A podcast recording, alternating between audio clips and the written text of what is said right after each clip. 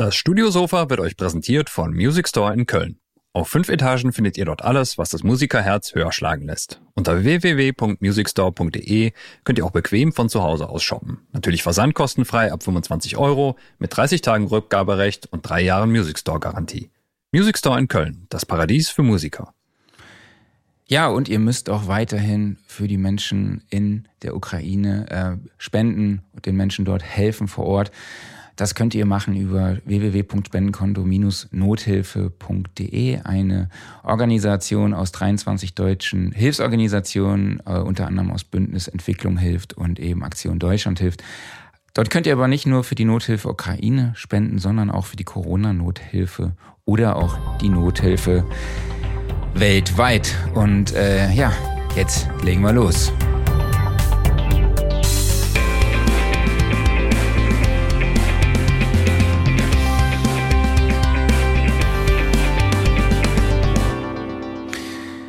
Ja, Studiosofa, der Sound and Recording Podcast, Ausgabe 113. Hallo an alle da draußen. Schön, dass ihr auch in dieser Woche wieder dabei seid. Mein Name ist Marc Bohn und ähm, ich spreche heute nicht mit meinem Kollegen Klaus Beetz, den ihr jetzt im Intro auch schon gehört habt. Ich dachte, so ein bisschen muss er doch schon heute bei uns sein. Ähm, aber ich bin natürlich auch nicht alleine, denn heute ist Produzent und Engineer Timur Nilitasch bei uns. Hallo Timur, schön, dass du dabei bist. Hi Marc, danke für die Einladung. Ja, sehr gerne. Ähm, ja, Klaus ist heute im Urlaub, deshalb mache ich heute das mit Timur alleine. Ähm, so wie ich ihn kenne, sitzt er gerade vor dem Livestream und schaut trotzdem mal rein, was wir hier so treiben, aber dann dabei sein äh, war dann doch nicht so sein Ding. Ähm, aber wir sprechen heute über Mathcore. Äh, ja, was Mathcore ist, wird uns Timur gleich dann noch genauer erklären. Ähm, und wir sprechen einfach darüber, wie man diese komplexe Musik als Inspiration, vielleicht auch für kommerzielle Musik halt nutzen kann. Und wenn ihr Fragen zu diesem Thema habt, dann könnt ihr das natürlich wie immer über die Kommentarfunktion auf YouTube und Facebook stellen und Timo wird sie dann für euch beantworten. Ähm, ja, an dieser Stelle vielleicht noch ganz kurz der Hinweis zur Studioszene 2022, die am 30. und 31. August im Rosengarten in Mannheim stattfindet. Dort gibt es auch aktuell unser Vorverkauf-Tickets zum, zum Preis von 149 Euro, mit dem ihr das gesamte Event mit allen Masterclasses, Workshops, Diskussionsrunden und natürlich auch die Ausstellung besuchen könnt. Unter anderem mit dabei sind Ralf Christian Meyer, Moses Schneider, Philipp Schwer, Wolfgang Stach, Henning Verlag und Christoph Assmann, sowie die Jungs von zwei oder auch Roy Recklis, der auch schon bei uns im Podcast war.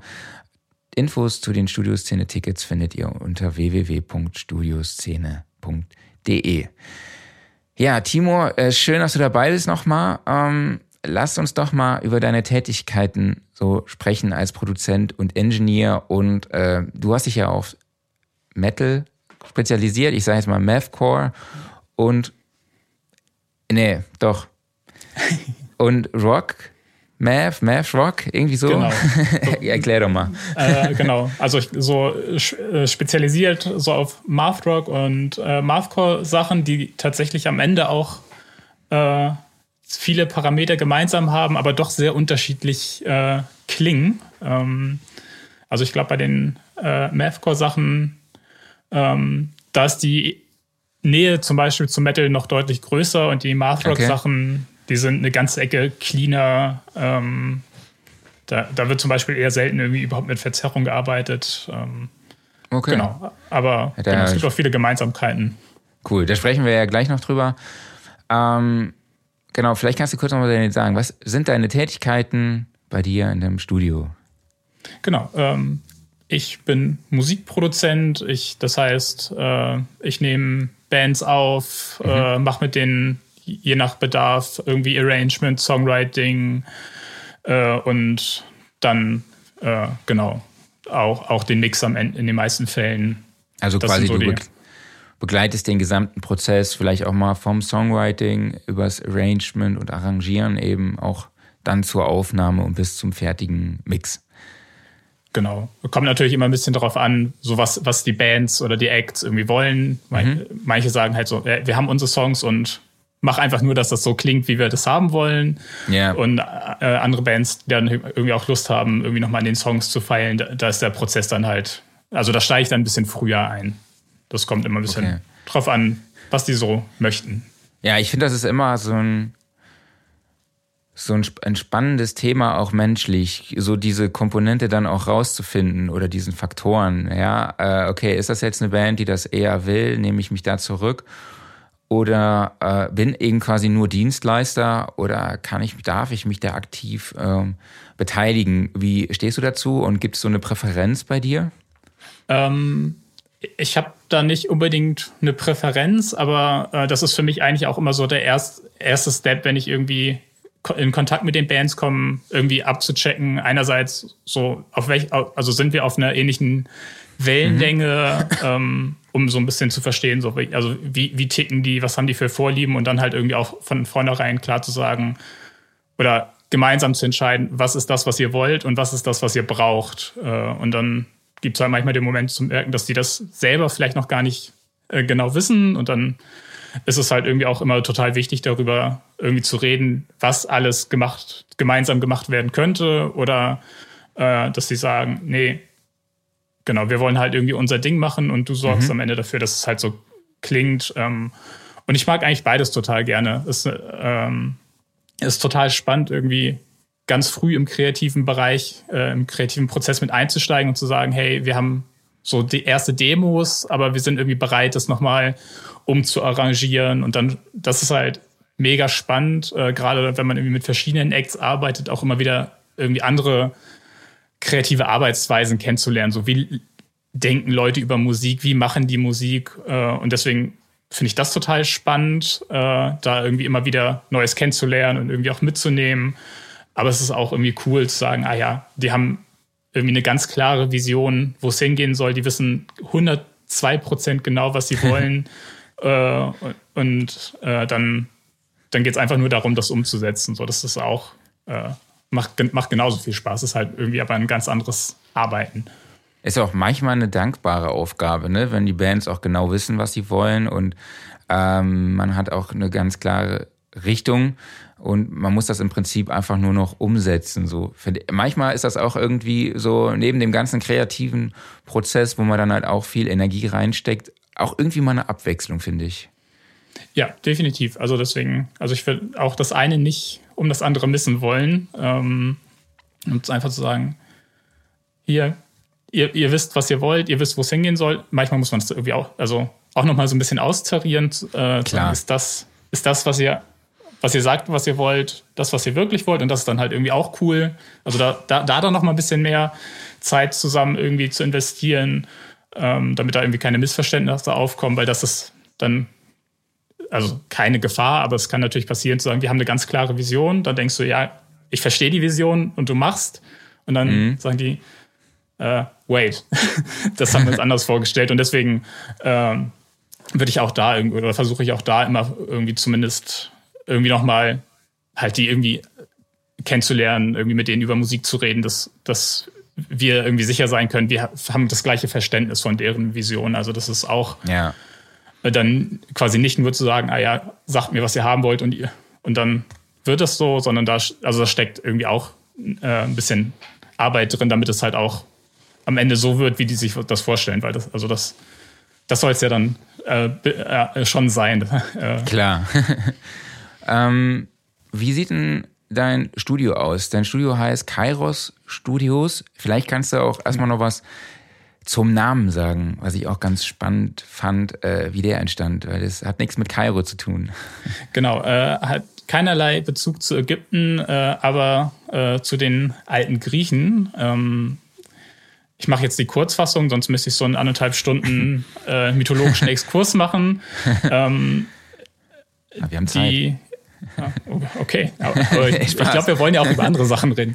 Ähm, ja, ja. Nee, genau. Äh, genau. Es, in der griechischen Mythologie werden die Zeit, zwei Zeitverständnisse, die zu der Zeit in Griechenland äh, vorgeherrscht haben, halt durch äh, Götter personifiziert. Einmal Kronos, der halt für eine lineare, chronologische Zeit äh, steht.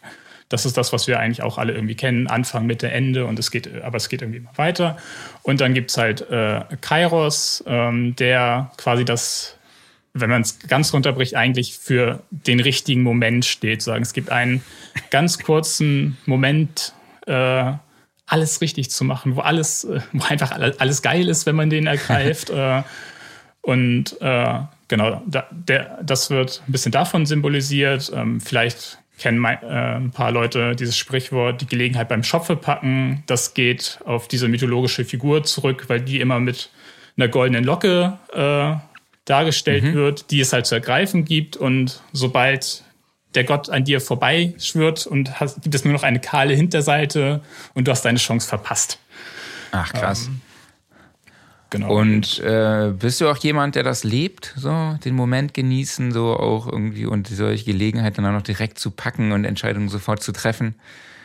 Ähm, kommt drauf an, wo. Also in verschiedenen äh, Lebenssituationen, glaube ich, unterschiedlich. Aber ich glaube, gerade wenn es irgendwie um Musikproduktion, irgendwie auf, gemeinsame Aufnahmen, irgendwie Bands geht, dann versuche ich schon irgendwie, oder, oder dann merke ich ganz oft, dass es diese Momente gibt, äh, zu, äh, zu sagen, so, jetzt, jetzt merken alle im Raum gerade, dass irgendwie was in der Luft liegt. Und dann, äh, dann ist auch klar, irgendwie, das ist ein richtig geiler Vocal Take.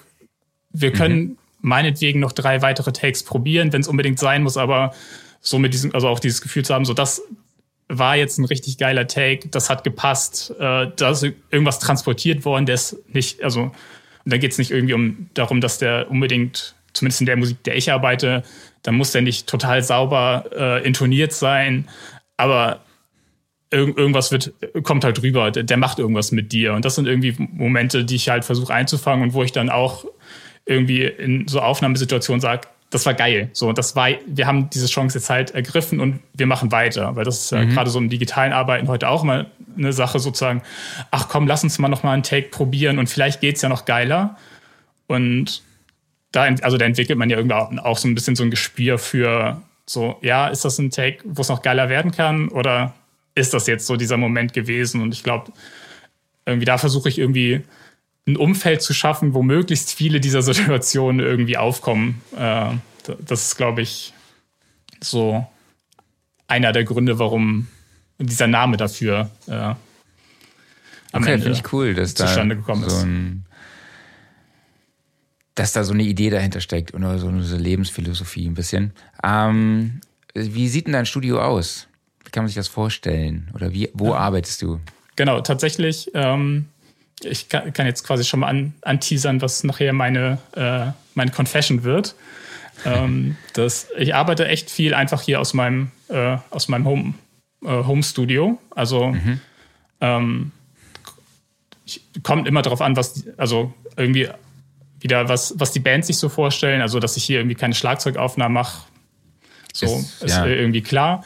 Ähm, aber auch da ist dann meistens so, äh, dass, dass wir uns mit den Bands halt zusammen in äh, gucken, für, für welche Dr Drumräume sind denn die, die geil sind, also wo wir eine, wo haben wir einen Klang, der für das, was die Band sich vorstellt, irgendwie passend ist. Ähm, mhm. Und das, das können halt irgendwie Studios hier äh, äh, irgendwie in, in der Mitte im Norden von Deutschland sein. Das können aber auch, wenn es halt für die Band passt, äh, der Proberaum sein. Das kann, äh, wir, ich habe jetzt letztens eine Aufnahme zum Beispiel hier in der Kulturfabrik heißt die gemacht. Das ist quasi so das soziokulturelle Zentrum hier in Hildesheim. Da mhm. passieren halt die Live-Konzerte und das hat natürlich auch irgendwie, das transportiert total viel Vibe, einfach da zu sein.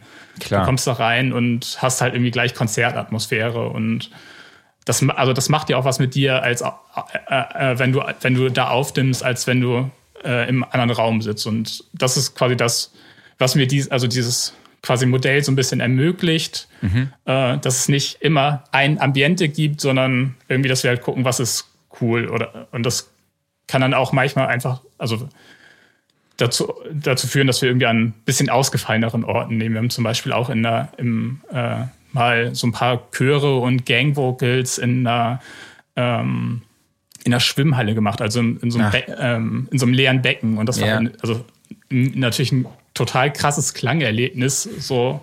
Und da, äh, sowas, also sowas macht halt irgendwie auch immer total viel Spaß. Deswegen äh, finde ich das eigentlich äh, für mich oder für meine Arbeitsweise total cool, räumlich nicht so gebunden zu sein, sondern den Projekten entsprechend halt zu gucken, was, was können wir machen, äh, welche mhm. Räume bieten sich für die Klangästhetik, die die Bands fahren wollen, äh, irgendwie an.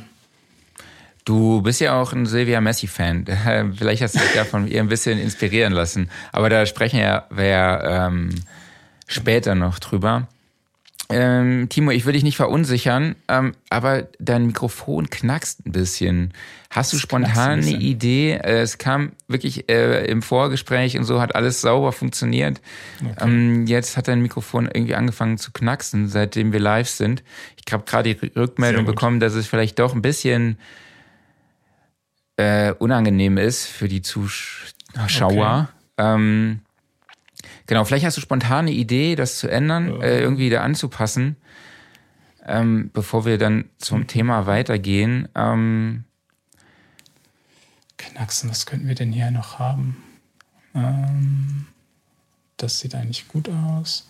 Ich will natürlich nochmal schnell gucken, ob ein anderes Kabel äh, die Sache. Nee, ich glaube, es klingt bewegt, irgendwie was Wandlermäßiges. Also ich glaube, es ist wahrscheinlich die Verbindung okay. zwischen unserem Streaming-Tool StreamYard und deinem Audio-Setup. Also wenn du möchtest, kannst Damn. du auch gerne einfach nochmal den Browser schließen, nochmal neu reinkommen, äh, das Audio-Interface okay. nochmal auswählen. Ich mache in der Zeit eine Zwischenmoderation. Machen und wir, so. äh, wir sehen uns gleich. Lass dich nicht verunsichern, alles cool, kriegen wir hin. okay, gut. Äh, dann alles klar. lass ich dich mal kurz einen Moment alleine. Äh, genau. Bis dann bis gleich. Ja, in der Zeit weise ich euch auf unseren exklusiven Recording-Workshop hin in Südfrankreich, im Lee Music Studio in Limoux, also einem High-End-Studio mit SSL, AWS und äh, top ausgestattet auf einem traumhaften ähm, ja, Anwesen. Ich glaube, es war eine, eine, ein ehemaliges Weingut. Es gibt dort eine Orangerie, es gibt eine ehemalige Scheune. Es gibt dann auch eben diese Knallerregie, es gibt äh, einen krassen Aufnahmeraum und es gibt eben auch sehr, sehr viele Zimmer, in denen ihr dann auch äh, nächtigen könnt. Und wie gesagt, zusammen ist das mit Moses Schneider, also dem Producer der äh, Beatsticks oder an Mike Hunterreit hat er gemacht, er hat Tricotronic gemacht. Das Ganze findet vom 8. bis 12. August statt. Und ihr habt dort die Möglichkeit, eben bei diesem fünftägigen Recording-Workshop live dabei zu sein, wie er eine Band aufnimmt, mehrere Songs produziert, Live-Recordings macht, wie er mit den Künstlern kommuniziert, welche musikalischen Eingriffe er im Arrangement noch vornimmt. Ähm, wird auf jeden Fall sehr, sehr spannend. Ähm, natürlich sind die Übernachtungen mit im Preis drin. Ähm, ihr habt eine All-Inclusive Verpflegung äh, mit Essen, Frühstück, äh, Abendessen, äh, Getränken, außer Alkohol, außer äh, alkoholische Getränke, da müsst ihr, glaube ich, äh, ein bisschen was am Automaten für bezahlen. Ähm, der Preis liegt bei 1999 Euro und alle weiteren Infos findet ihr auf soundrecording.de unter www.soundrecording.de slash Studio Live Sessions. Der Link gibt's auch in den Show Notes. Und Timur ist wieder zurück. Cool. Ja, vielleicht. So. Ja, ich glaube, es ist, es ist weg. Okay. Gut, Manchmal hilft auch einfach ein Neustart. einmal durchpusten, wie bei den alten Konsolen, und dann geht das wieder. Genau, dann einmal durchatmen und ähm, wir machen jetzt weiter mit dem Thema Marvcore habe ich ja jetzt gehört, heißt es. Äh, falsche Aussprache meinerseits. Man denkt irgendwie direkt so an Mathematik, lässt darauf schließen, dass es auch irgendwie so eine Musikermusik ist, um jetzt nicht irgendwie despektierlich zu sagen, aber ich glaube, Skills, technische Skills spielen da schon eine sehr große Rolle. Es entstand aus dem Post-Hardcore, aus Jazzcore und Extreme Metal, habe ich gelesen. Jazzcore war mir vorher auch noch nicht so bekannt. Äh, Timo hat mich aber aufgeklärt, dass The Dillinger Escape Plan auch eine Band aus diesem Genre ist. Da habe ich tatsächlich auch früher ein paar Tracks gehört. Für mich war der Fun Fact aber eher der, dass äh, Dillingen eine Stadt in eine Kleinstadt in, Saarbrü äh, Saarbrü in Saarland ist. Also ja klar, ich weiß, im Saarland sind alle Städte Kleinstädte. Äh, aber das war für mich immer das Witzige an der Geschichte. Aber Timur, was ist ja. Marvcore und was kannst du uns zu der Geschichte auch sagen? Äh, Mathcore ist sehr laute, sehr anstrengende und äh, meistens sehr komplexe Musik. Das wäre mein Einsatz, meine Einsatzzusammenfassung. Ähm, genau, und es gibt so ein paar, äh, also inzwischen gibt es das ein bisschen länger, so je nachdem, wo man anfängt zu gucken, ist so ungefähr, also so die Mitte der 90er, so ein bisschen die Entstehungsphase. Also da fangen halt Bands wie Dillinger oder auch Converge, die man äh, vielleicht noch kennen kann, mhm. an. Klar gibt es gewisse Vorläufer, aber äh, so Rorschach ist zum Beispiel so eine Band, die ganz oft irgendwie die Brücke, als, also Brückenschlag vom Hardcore irgendwie dann zum Mathcore mhm. äh, gegeben wird. Ähm, Genau, und, und dann, dann gibt es natürlich irgendwie eine große Findungsphase und ganz viel verschiedene Ausläufer, aber es gibt quasi so ein paar musikalische Parameter, da das jetzt ja ein paar Jahre her ist, die man so aufstellen kann, um zu sagen, also wenn man möchte, so eine Liste aufzustellen, wie, welche Qualitäten muss ein Song haben, damit äh, die Leute sagen, ah ja, das ist Mathcore. Ähm, und wahrscheinlich je nachdem, wo du in Amerika jemanden fragst, je nach äh, Akzent äh, ist Mathcore, glaube ich, genauso in Ordnung. Okay. Ähm, genau. Ähm, und also zum Beispiel daher äh, vor allem, glaube ich, auch die Nähe halt äh, zu, zu der Mathematik ähm, sind ganz, also äh, ein extremer, eine extreme Nutzung von ungeraden Takten, äh, während wir ja eigentlich aus dem im weitesten Sinne Pop-Bereich eigentlich so ziemlich auf vier Viertel äh, geeicht sind, mit mhm. vielleicht mal einer Dreiviertel-Ausnahme oder einem Sechsachtel. Ähm, das ist ein äh, Parameter, was halt eine ganz entscheidende Rolle spielt. Dann genauso äh, Tempowechsel ähm, in äh, ja, kommen oft vor und Dissonanz spielt ein ganz großes äh, Thema.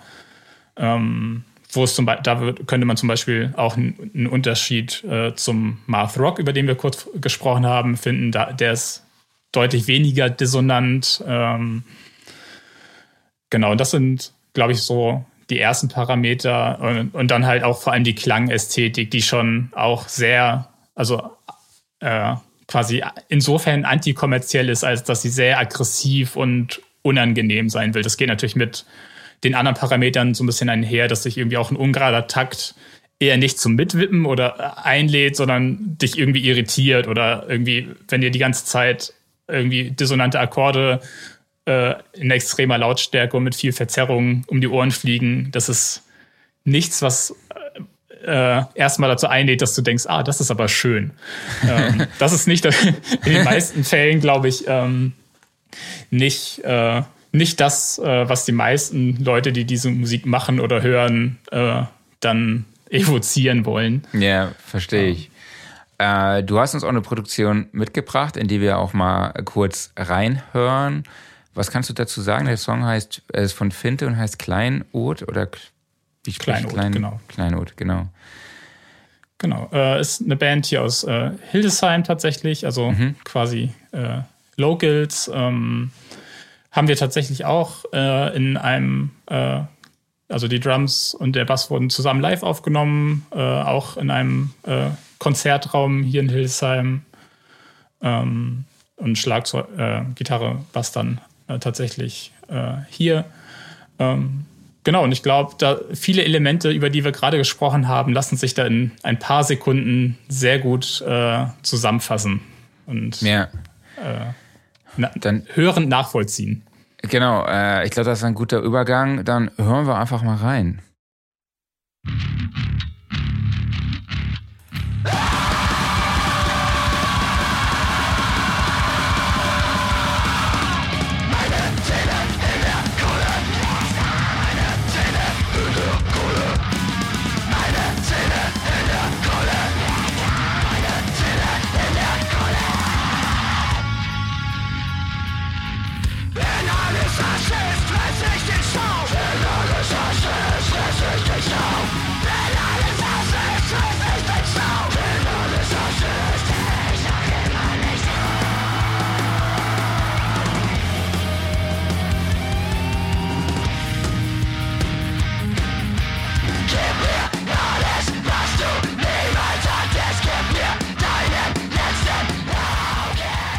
Jo, ich glaube, da kriegt man schon so einen kleinen Eindruck auf jeden Fall davon, ne?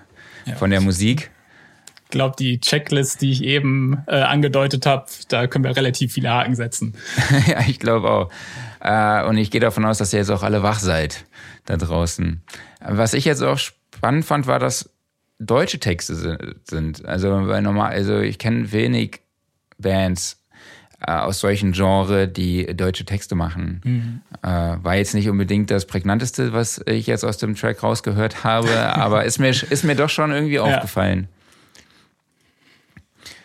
Ähm, äh, ja, also es gibt äh, vielleicht noch ganz kurz am Rande, es gibt tatsächlich auch, also es ist jetzt nicht so, dass das irgendwie eine total große Subkultur irgendwie zumindest in Deutschland ist. Also ich glaube mhm. so, ich glaube, das ist nach wie vor so ein, also äh, sehr, also vor allem halt wieder so ein amerikanisches Ding. Ähm, und inzwischen gibt es, also natürlich gibt es irgendwie jetzt in einer globalisierten Welt überall irgendwie Mathcore-Bands, aber so an äh, in Deutschland lassen sich, glaube ich, die Bands, die in diesem Umfeld Musik machen, äh, also schon an ein paar wenigen Händen irgendwie ab, äh, abzählen. Aber was dann mhm. halt ganz spannend ist, dadurch, dass halt im Gegensatz ja zum Beispiel zu viel Popmusik die Vocals halt nicht der Fokuspunkt sind, sondern eher auch, also äh, Klangfarbe in irgendeiner Form machen. Ja.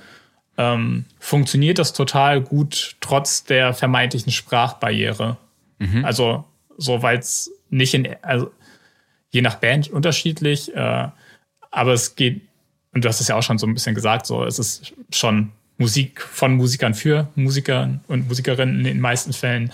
Ähm, da, da ist irgendwie, äh, da spielt Gesang einfach eine andere Rolle als irgendwie in Musik, die im Radio läuft, wo, wo irgendwie Gesangsmelodie und irgendwie ein Text, der mitgesungen werden kann, klar irgendwie mhm. der Fokus sind und da ist es so.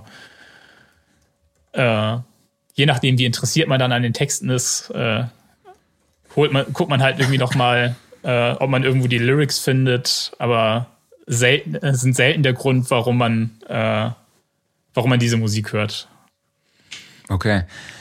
Was sind denn so äh, elementare ha, Elemente im Arrangement oder äh, in der Instrumentalisierung?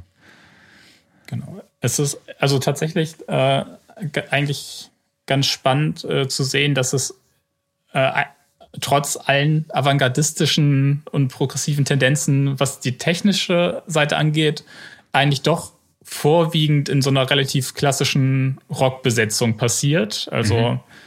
die meisten Bands sind irgendwie schon Schlagzeug, Gitarre, Bass und dann halt jemand, der singt oder schreit.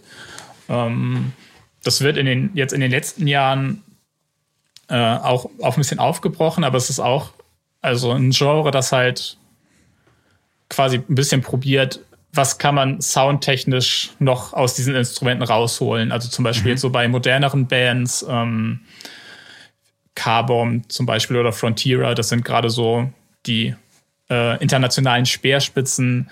Da wird total okay. viel mit äh, so Glitch-Sounds gearbeitet, aber das ist halt dann nicht irgendwie am PC gemacht, sondern oft sind es irgendwie so eine Kombination aus Pedalen zum Beispiel, wo du irgendwie so ein Klassiker ist das Whammy, äh, also ein Octaver, den man irgendwie mit dem Fuß steuern kann und guckt, wie, also wie lange der Pitch-Shift passiert.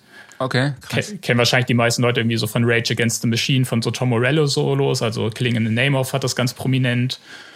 Das wird da halt nochmal irgendwie auf die Spitze getrieben und das Schöne am Whammy ist ja, dass es halt nicht einfach Oktave, Oktave hoch hat, sondern diese Zwischentöne, die halt nicht, äh, nicht immer genau den Ton treffen. Und dadurch kann man natürlich irgendwie ganz viel verrückten Kram machen, äh, der halt nicht mehr tonal gebunden ist. Mhm. Ähm, das, das dann in Kombination oft mit so Form von Stutter-Effekts, die ja zum Beispiel irgendwie auch irgendwie in den letzten Jahren dann irgendwie in quasi äh, so im Metalcore zum Beispiel auch total oft vorkommen, dass so Gitarren-Stutters irgendwie vom, vom Breakdown oder so kommen was meistens dann irgendwie am Rechner äh, passiert, weil es da einfach ein bisschen komfortabler zu machen ist. Aber wenn man es halt irgendwie, das ist, glaube ich, dann zum Beispiel auch so eine Sache, wo äh, Mathcore sich noch so ein bisschen abgrenzt, noch, dass da noch eher so ein Hang zum Rohen und Organischen vorherrscht.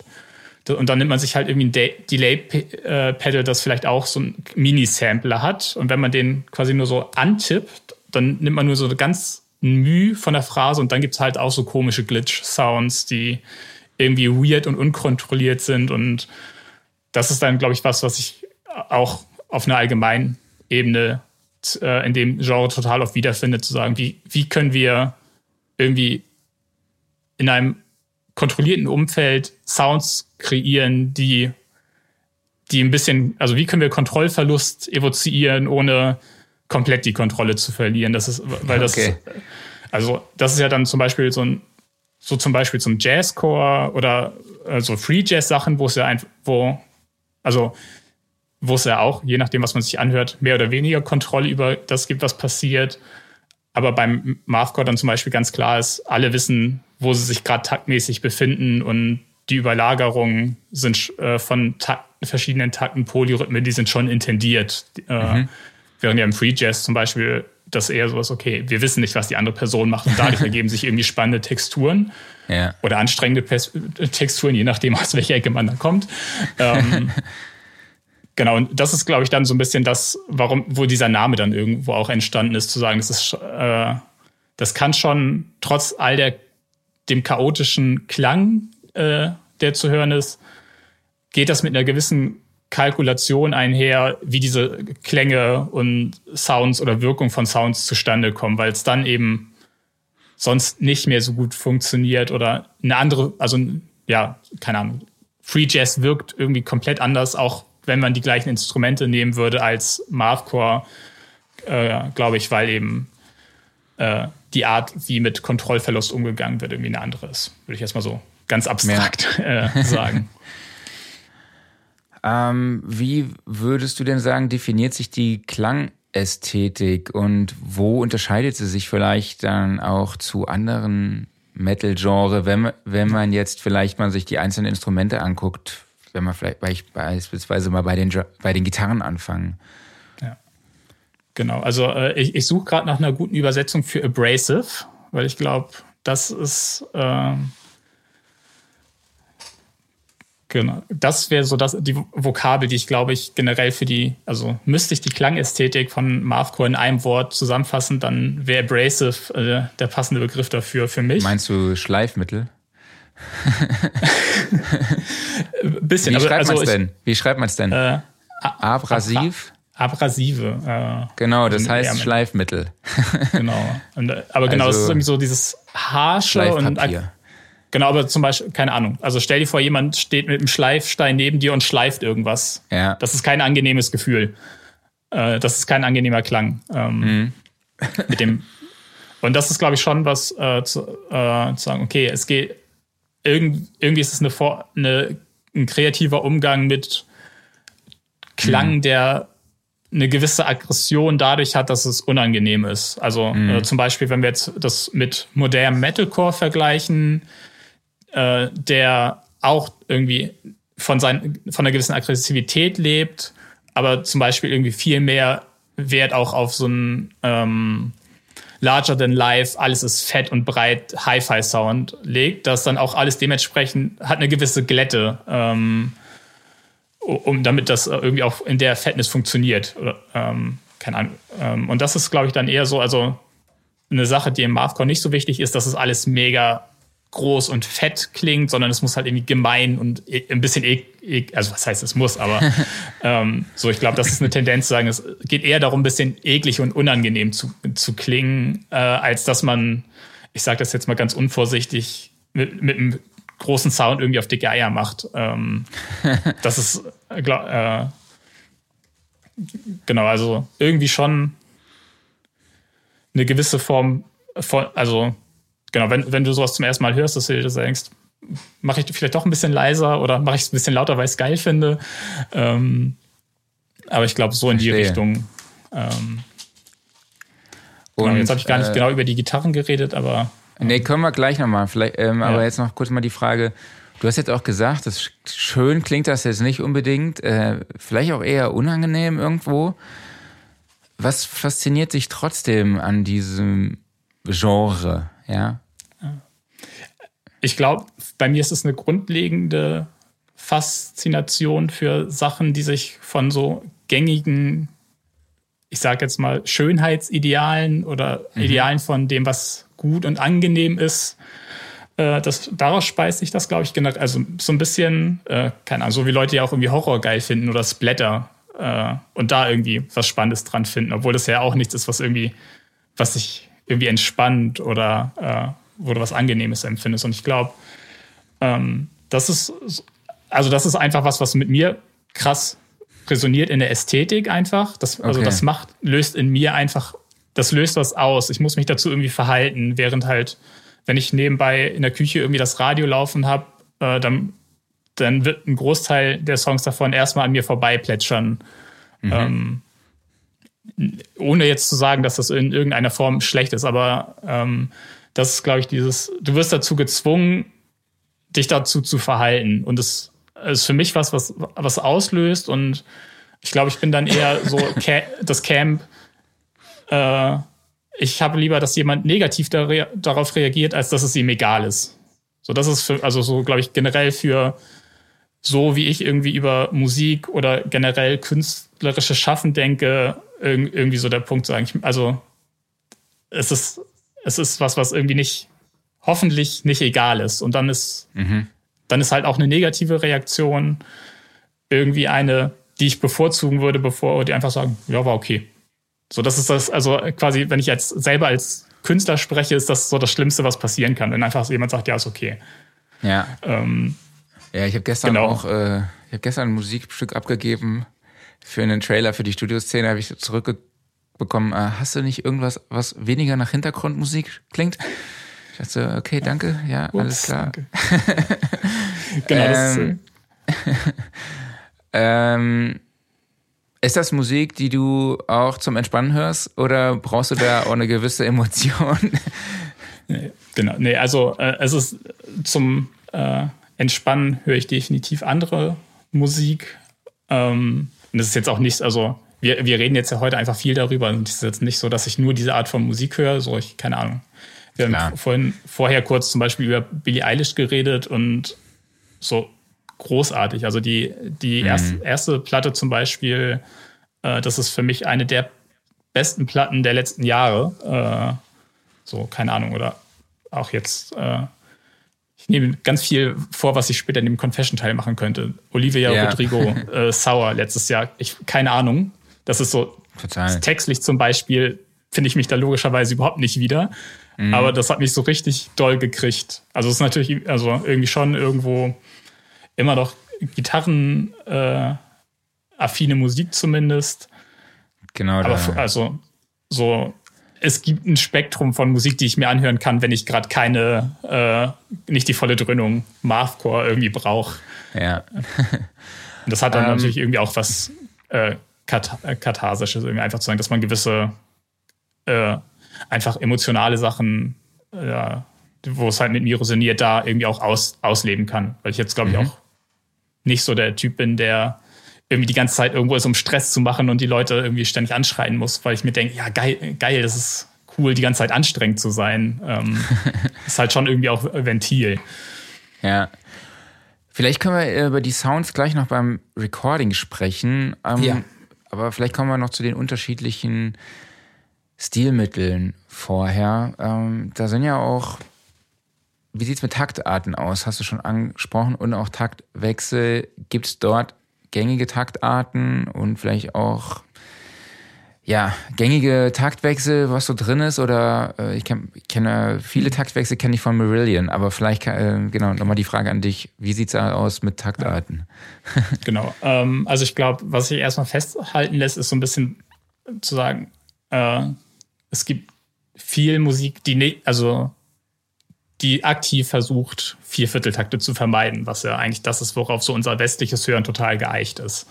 Mhm. Ähm, das machen aber zum Beispiel auch Bands wie äh, Tool, die nicht unbedingt als Mathcore bezeichnet werden würden, weil äh, die, die, haben irgendwie einen anderen Vibe. Äh, da muss ich jetzt vorsichtig sein, weil es da so krasse Diskussionen darüber gibt, wie man Tool äh, genremäßig. Äh, oh, da sind wir hier richtig.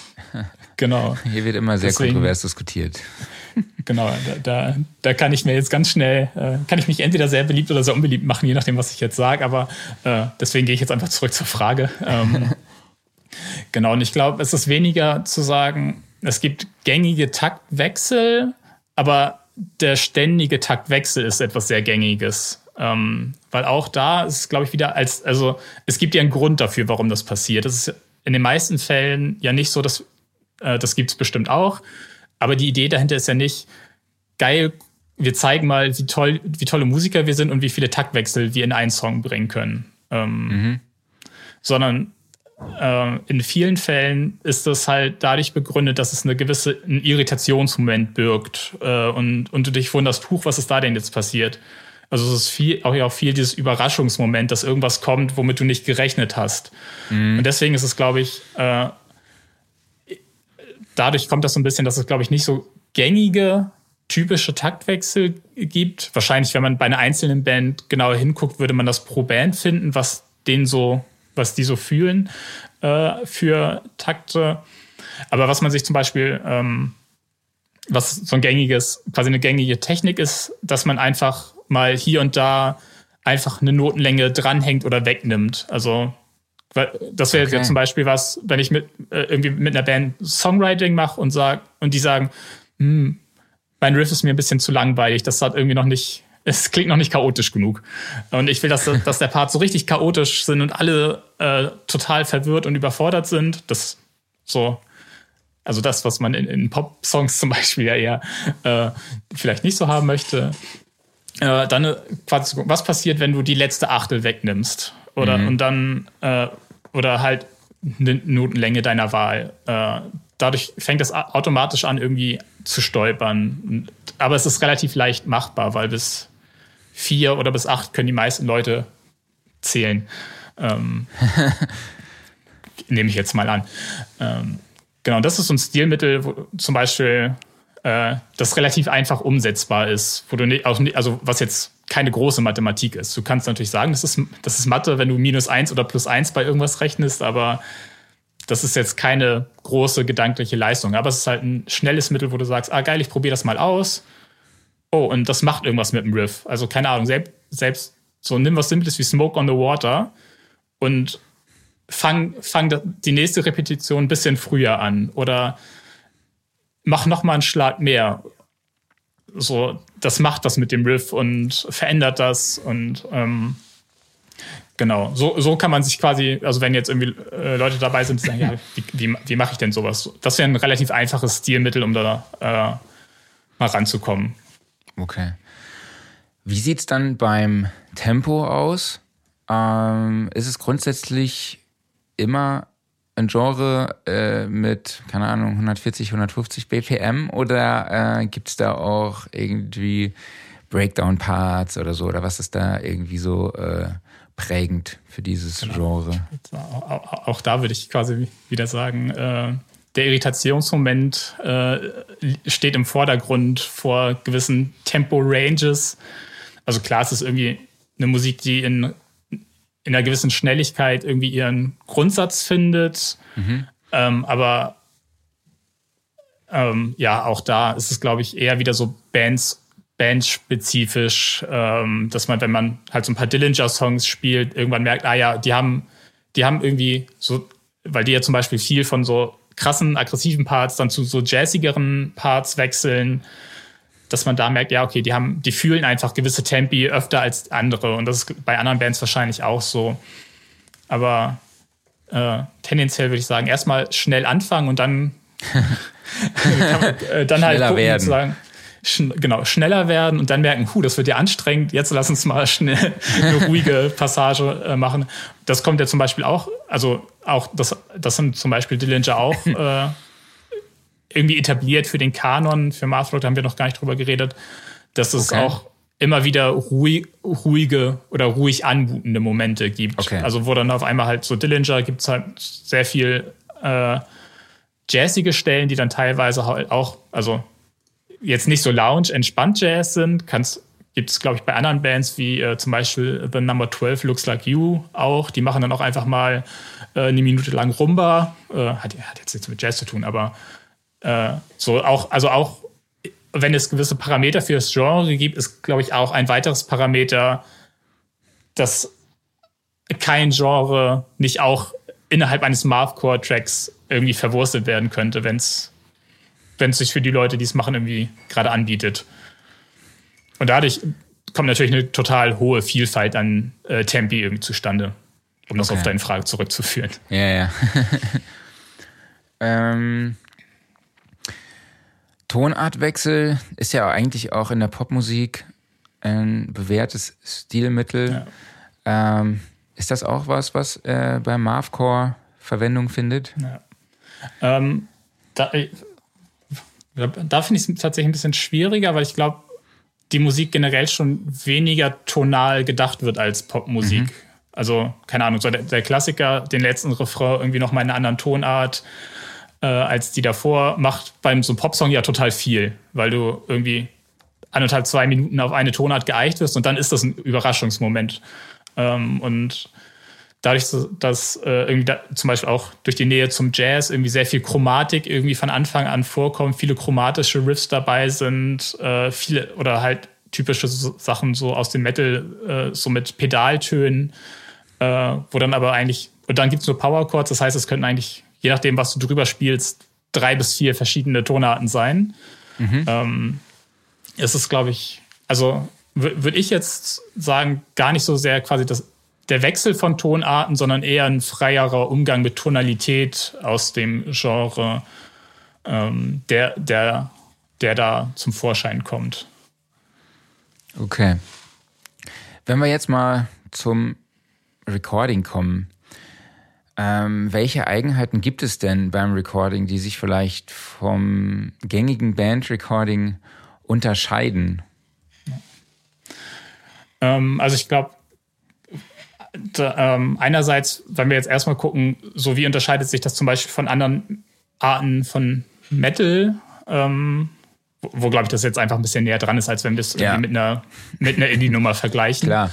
Ja, ja. Ähm, so, dann ist moderner Metal ja doch oft alle Instrumente einzeln. Äh, wir haben äh, genug Zeit nochmal, also um irgendwie Sachen auszubessern und da ist, glaube ich, schon, dadurch, dass es der Mathcore hat irgendwie diese Wurzeln im äh, Hardcore, Post-Hardcore hat, schon noch mehr, äh, mehr live und ein bisschen in Anführungsstrichen organischer. Ohne, also ich will mhm. das jetzt gar nicht so gar nicht so werten und sagen, oh, wow, organisch ist viel geiler als äh, straight aufs Metronom. Gibt genügend Musik, die, die für mich genau deswegen funktioniert, weil es halt alles so richtig on point ist. Ja, klar. Ähm, aber für das Genre ist es, glaube ich, also zum Beispiel die, die Tempi-Wechsel, ähm, das ist, ähm, dass man halt nicht vorher ganz klar einen Click-Track macht, äh, sondern einfach sagt, okay, oder je, also je nach Band, ne? Ähm, es kann sein, dass einfach wir sagen, Schlagzeug, Schlagzeuger und Bassist spielen zusammen die Basic Tracks ein, dann kommen Gitarren drüber, weil die halt mit ihren ganzen weirden Effekten äh, sich auf Hände und Füße gleichermaßen konzentrieren müssen. Das ist gängig. Ähm, ist jetzt aber quasi auch, also glaube ich, nichts Mathcore-spezifisches. Ähm, aber auch, was zum Beispiel auch äh, immer gut ist, äh, wenn, da, wenn die Band, Bands halt doch einen, größeren Wert auf eine gewisse Tightness legen, zu sagen, wir irgendwie, wir gehen im Proberaum, ihr spielt das ein paar Mal und dann basteln wir einen Click-Track zu eurer Live-Aufnahme und dazu können dann am Ende die Studioaufnahmen gemacht werden. Dann okay. hat man halt die natürliche Tempofluktuation, die die, die, die Musikerin beim Spielen einfach irgendwie drin haben. Ähm, und es, und es, es sind dann, sieht dann natürlich auch einfach mal ein bisschen weird aus, wenn du irgendwie zwei Takte später fünf BPM weniger und drei mehr hast. Ähm, und je nachdem, wie es sich halt für die Schlagzeugspielenden anfühlt, glättet man das ein bisschen aus oder nicht, aber es ist halt da ein, auch wieder ein organischerer Ansatz von der Performance aus zu gucken, wie gestaltet man die Tem Tempi-Wechsel, als zu sagen, ah ja, schneller, schneller, lauter Part, schnell, oh, jetzt kommt der langsame Part, komm, wir machen das 5 BPM langsamer. Also ähm, das ist ja auch, glaube ich, jetzt nichts Mathcore-spezifisches im engen Sinne, aber was, äh, was total gut funktioniert für die äh, Klangästhetik von Mathcore. Ja. Ähm, Das heißt, es passiert eigentlich schon eher im Live-Recording. Oder ähm, du hast gesagt, oder also Drums und Bass spielen live zusammen einfach ein oder und die Gitarren spielen dann nachher quasi drauf. Genau, also es ist auch da wieder die, die, Antwort, die Antwort, die eigentlich immer die richtige ist, kommt drauf an. ähm, aber das wäre das wär ja auch langweilig, äh, wenn wir es jetzt einfach dabei belassen.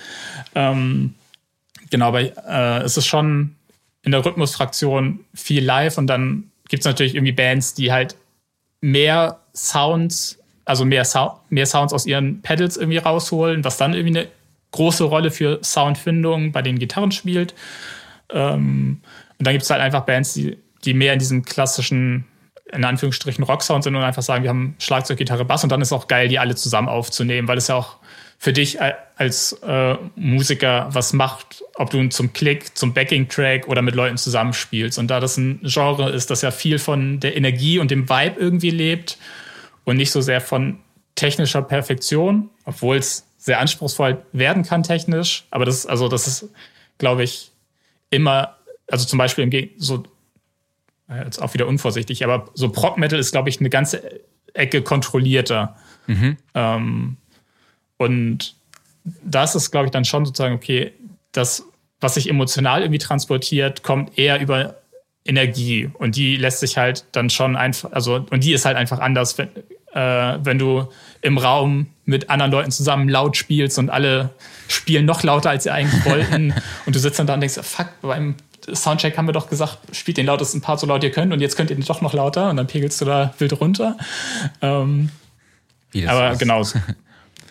genau. Das, so, du weißt vorher, dass das passiert, aber irgendwie ist immer noch mehr Lautstärke da, als man in seinem Sicherheitsnetz einplant. Genau, genau. aber deswegen ist so, glaube ich, Live-Recording in vielerlei Hinsicht halt cool und dann ist es immer so ein bisschen abhängig auch von der, äh, dann doch auch wieder ein bisschen von der, äh, einfach auch von der Technizität, weil manche mhm. Sachen sind, also so gerade irgendwie schnelle Gitarrenläufe mit viel Legato Manchmal ist das cool, wenn das alles auch ein bisschen rougher ist.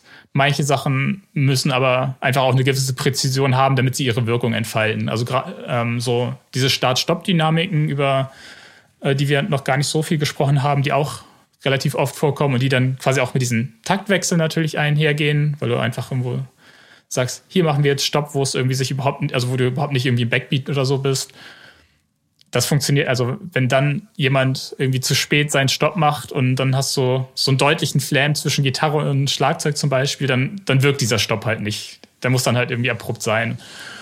Und äh, dementsprechend, genau, äh, ist das immer so ein bisschen abzuwe abzuwägen, äh, was funktioniert jeweils irgendwie für die Band äh, mhm. am, am, besten.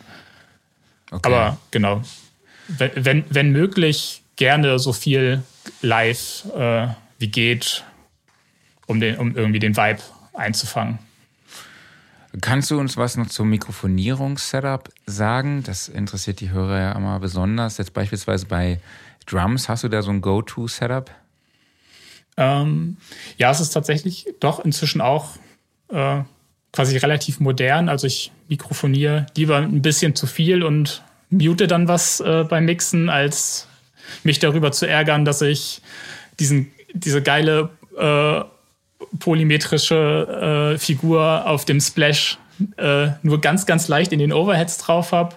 Und gerade wenn es halt Live-Mikrofonierung ist, ist es halt auch, äh, also wenn die Band spielt, ist es halt auch geil, dann im Zweifel halt sagen, ich muss nicht alles irgendwie aus den Overheads rausziehen, weil dann auch die ganzen äh, ja. Sachen drumherum mit lauter werden. Deswegen ist es zum Beispiel so, ich mikrofoniere eigentlich deshalb die Overheads zum Beispiel, also meistens halt als Spaced Pair, ähm, aber relativ nah an den Becken. Ähm, also, dass es wirklich mehr ein Becken-Sound äh, ist, als dass mhm. es ein mhm. kompletter Schlagzeug-Sound ist, wie ich das jetzt vielleicht irgendwie bei einer Indie-Produktion oder bei so einer Hardrock-Produktion machen würde.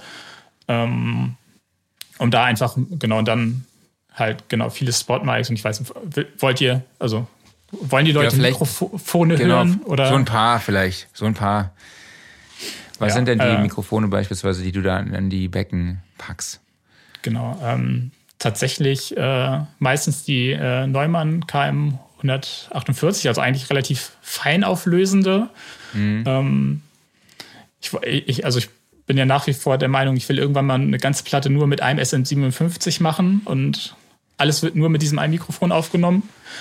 Aber das habe ich mich noch nicht getraut. Ähm, genau, und dann, also, also ich habe mikrofonierungsmäßig eigentlich jetzt kein, keine so Geheimtipps. Ähm, Kick ist meistens ein D112 gemischt mit dem ähm, Beta 91 mit mhm. der Grenzfläche, die halt drin und äh, D112 dann äh, relativ äh, irgendwo um de, halt um das Loch rum. Ähm, Snare ist meistens auch das Beta 57, weil es super Niere ist und ich ein bisschen weniger übersprechen habe. Und ich, ich glaube, es hat auch ein bisschen mehr High-Boost als das normale SM57. Und ich habe ein Fable für laute, knallige Snares. Und äh, das SM57 ist irgendwie, glaube ich, für mich immer irgendwie ein bisschen dunkler. Und dann habe ich so zwei Fliegen mit einer Klappe, die ich sonst im Mixing machen würde, eh schon geschlagen, äh, geschlagen wenn ich das äh, Beta 57 nehme. Cool. Snare Bottom ist, ist eigentlich ist mir fast ein bisschen egal meistens. Ne? Also ich, ähm, Aber nimmst du trotzdem immer mit, oder? Genau, nehme ich mit. Ähm, es habe ich auch so eine Hassliebe zu, ähm, weil ich, also Kann Snare Bottoms alleine klingen halt nicht geil. Also, aber sie mit drin zu haben, finde ich, macht doch immer irgendwie viel für den Realismus von der Snare äh, irgendwie aus. Und, oder zum Beispiel, was halt auch geil ist, also wenn wir jetzt wieder bei Feinheiten sind, irgendwie bei, bei so Ghost Notes, Ghost Note Pattern zum Beispiel, einfach nur das Snare Bottom im Mix ein bisschen zu automatisieren und hochzuholen, klappt total gut, weil du nicht irgendwie das ganze Snare Level irgendwie anpassen musst und hast einfach ein bisschen mehr Durchsetzungsfähigkeit, äh, ein bisschen mehr Detail. Ähm, das mag ich ganz gerne, deswegen habe ich es habe ich es gerne dabei. Äh, gibt aber auch durchaus ein paar Produktionen, wo ich, wo ich dann, wo ich einfach gemutet habe. Aber und wie genau. sieht es bei den, also äh, bei der E-Gitarre würde ich jetzt auf SM57 tippen. Äh, liegt man, glaube ich, nie mit falsch. Aber tatsächlich, ähm, ich mag äh, Kondensatormikrofone vor Amps einfach total gerne. Okay. Ähm, hilft, ich glaube, gerade, also ist natürlich einerseits einfach eine persönliche Präferenz, also meistens halt irgendwie ein dynamisches, äh, ja, 57 ist, geht irgendwie immer, oder auch das äh, 906 von Sennheiser, so typische Gitarren, ja. dynamische Mikros.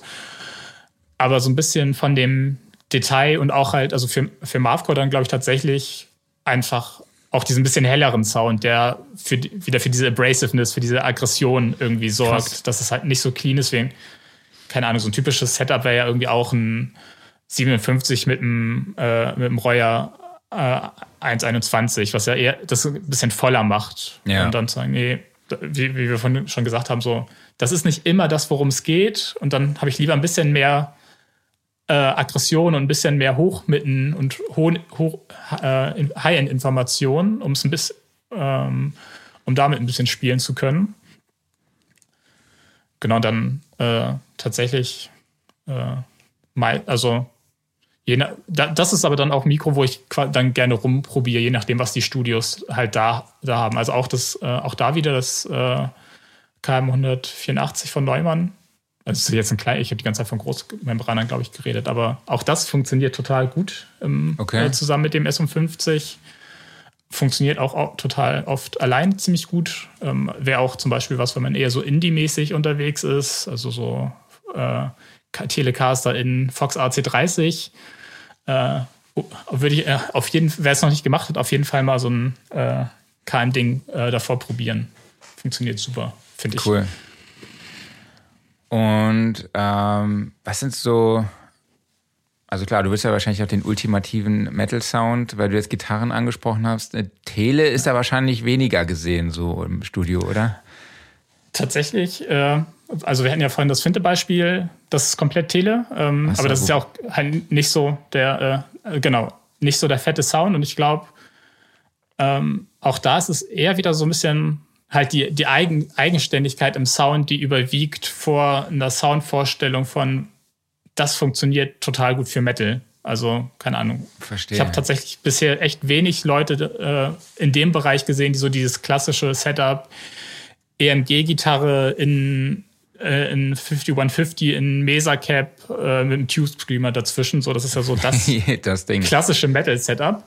ähm, habe ich bisher echt in dem Bereich kaum gemacht, weil es halt eher schon, also, und das ist dann was, was ich irgendwie persönlich halt auch irgendwie geil finde. Also ich mhm. finde das insofern geil zu sagen, so die Bands klingen ja eh alle irgendwie unterschiedlich und das halt rauszuarbeiten mit dem Equipment, das sie mitbringen. Also ich habe irgendwie was da für den Fall, dass es halt einfach äh, nicht funktioniert für das, was sie sich vorstellen.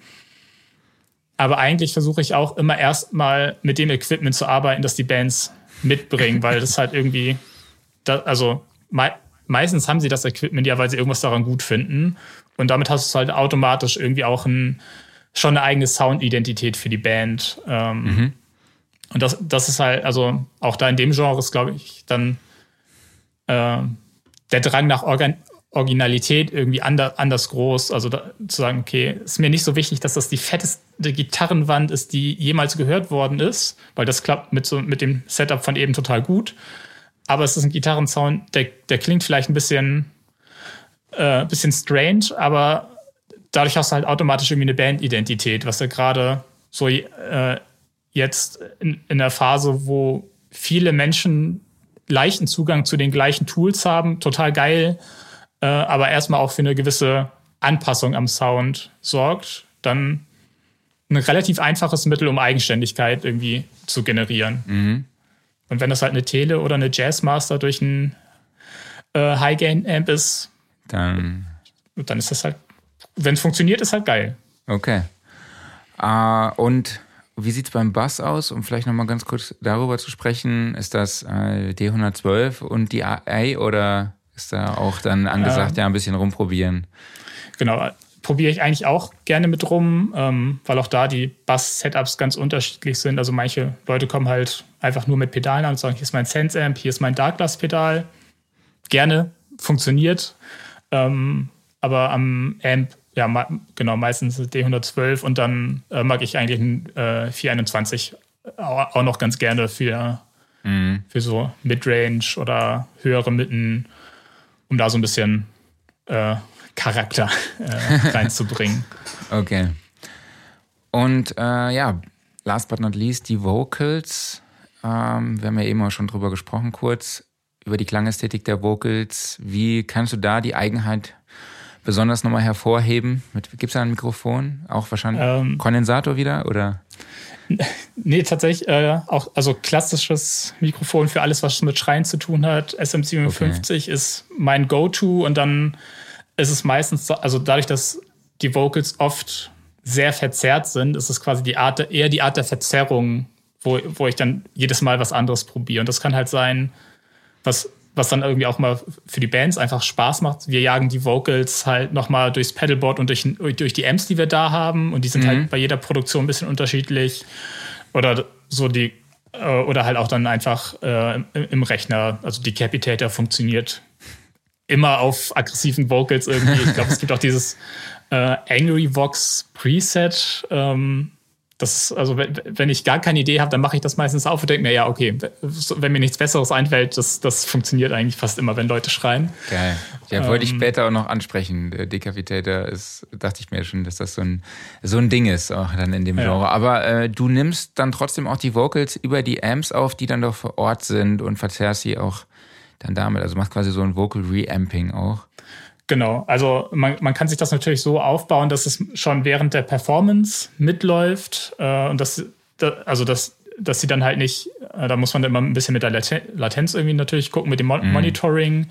Klar. Ähm, und manche Leute finden das gar nicht so geil. Also manche Sänger, die sind froh, wenn sie ihren clean Gesang clean hören, was mhm. für den Fall, dass doch sauber intoniert werden sollte, auch, glaube ich, nicht verkehrt ist. Ähm, die dann sagen, ja, okay, lass uns das später machen. Ich will mich einfach nur deutlich hören. Ähm, und genau, dann ist es echt wirklich unterschiedlich. Also ähm, ich mag das total gerne, wieder halt der Eigenständigkeit halber mit dem Equipment zu arbeiten, was die Bands halt mitbringen. Aber so Klassik, also Vocals durch einen Tube Screamer, äh, gerne auch ohne Amp dahinter, äh, klingt halt total gemein und eklig. Ähm, aber für das Genre ist gemein und eklig ja auch oft äh, irgendwie der richtige Weg. Ähm, Genau, wenn man es ein bisschen, bisschen sanfter haben will, kann man vielleicht noch irgendwie eine äh, Boxensimulation dahinter hängen, dass es nicht ganz so schlimm ist. Mhm. Äh, ja. Wenn wir jetzt so langsam mal Richtung Mixing gehen, ähm, vielleicht noch mal ganz kurz die Frage, wie relevant sind gerade bei diesem Genre die musikalischen Skills am Instrument? Ähm, ich muss jetzt schon wieder kommt drauf ansagen. Tut mir leid. ähm, nee, also natürlich, das ist ein Genre, das ein, ein gewiss, also natürlich bis zum gewissen Grad über Technizität und äh, ein gewisses spielerisches Können irgendwie auch sich definiert. Ähm, das ist ja zum Beispiel auch eine so der Abgrenzungsbewegung, irgendwie, wenn man vom Punk zum Post-Hardcore und dann halt zum Mathcore geht, dass irgendwie Punk ja so ganz in seinen Anfängen ganz klar gesagt hat, wir wollen irgendwie einen gewissen Dilettantismus frönen und feiern und dann ja, so, ja okay, aber können wir nicht irgendwie diesen Punk-Spirit mitnehmen und musikalisch ein bisschen mehr als äh, Power Chords hin und her schieben machen? Und das dann halt, also äh, kann, wir können wieder zu Dillinger zurückgehen, weil die das, glaube ich, also weil man da so gut merkt, äh, Ben Weinman, das, der Hauptsongwriter hinter denen, hat total viel Mahavishnu Orchestra, John McLaughlin, also diesen ganzen Fusion-Kram gehört und mhm. meinte, für ihn war das so, dass der Aha-Moment zu sagen, ah ja, das, was ich mit meiner aggressiven Musik machen will, das muss ich nicht unbedingt vom spielerischen Können abgrenzen und sagen, ich muss mich nicht in meiner musikalischen Ausdruckskraft eingrenzen, damit es irgendwie aggressiv und äh, irgendwie chaotisch ist und irgendwie so dem Punk-Spirit treu bleibt, sondern ich kann Komplexität eigentlich auch nutzen, um emotional was zu transportieren, was ich mit aggressiver Musik transportieren möchte. Und dafür ähm, ist es dann natürlich schon nicht verkehrt, irgendwie ein gewisses Niveau zu haben, aber das ist halt auch total unterschiedlich. Also so ein Dillinger-Song, der, der will auf jeden Fall geübt sein, aber Bands, die dann auch vielleicht eher ein bisschen mal, also was ich vorhin meinte, so einfach mal irgendwo eine Note dran zu hängen oder eine weniger zu spielen als äh, gewohnt, ist technisch kein so großer Aufwand. Ähm, und äh, das ist, jetzt, das ist jetzt halt voll so das persönliche Ding und ich glaube, es gibt auch genügend Leute, die das Genre einfach geil finden, weil sie es cool finden, dass es technisch ist und also ich vor ein paar Jahren war das auf jeden Fall auch. Also äh, da, da, möchte ich mich jetzt nicht irgendwie, möchte ich jetzt nicht so tun, als hätte mich das nicht auch gereizt, aber ähm, ich glaube, deswegen reizt mich das Genre zum Beispiel mehr als viele Formen von so Prog-Metal, äh, ja. wo es so ist.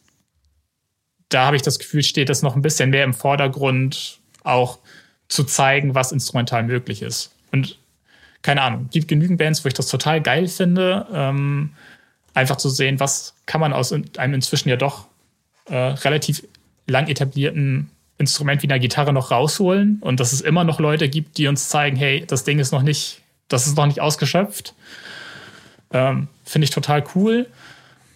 Aber ich merke dann doch, also ich brauche irgendwie was, was, was in den meisten Fällen was, was emotional mit mir macht. Und da bin ich halt, glaube ich, schon eher auf der Seite von äh, ein gewisses Niveau am Instrument erlaubt mir halt einfach gewisse aus Sachen aus auszudrücken, die ich sonst halt nicht, nicht kann. Das heißt nicht, dass, also keine Ahnung, so, dass man jetzt, dass, dass ich sagen würde, alle Menschen, die Musik machen, müssen technisch total versiert sein, um äh, möglichst ausdrucksstark zu sein, aber es schadet halt einfach nicht. Das mhm. ist so wie, also sozusagen, ja, ich kann eine Sprache mehr und ich habe, also ich kann, ich habe neue Ausdrücke, lerne Wörter, die es in meiner Sprache gar nicht gibt und habe irgendwie einen größeren Zugriff darauf, wie ich mich ausdrücken kann. So, das, das, das ist, glaube ich, das, was ich, also warum ich das irgendwie spannend finde, äh, weil es aus, weil es ermöglicht, äh, ja, neu, also kreativen Aus, also ermöglicht kreativen Ausdruck. Das heißt, du editierst dann im Anschluss auch wenig oder äh, ist da doch schon ein bisschen Editierarbeit dahinter? Ähm, also zum Beispiel deutlich weniger, als wenn ich jetzt so eine fette Metalcore-Produktion machen würde, ähm, mhm. wo ich, wo glaube ich, also, oder wo der Reiz für mich schon auch ein bisschen daran liegt, in so einer Metalcore-Produktion, geil, das ist alles fett und das ist alles total auf den Punkt.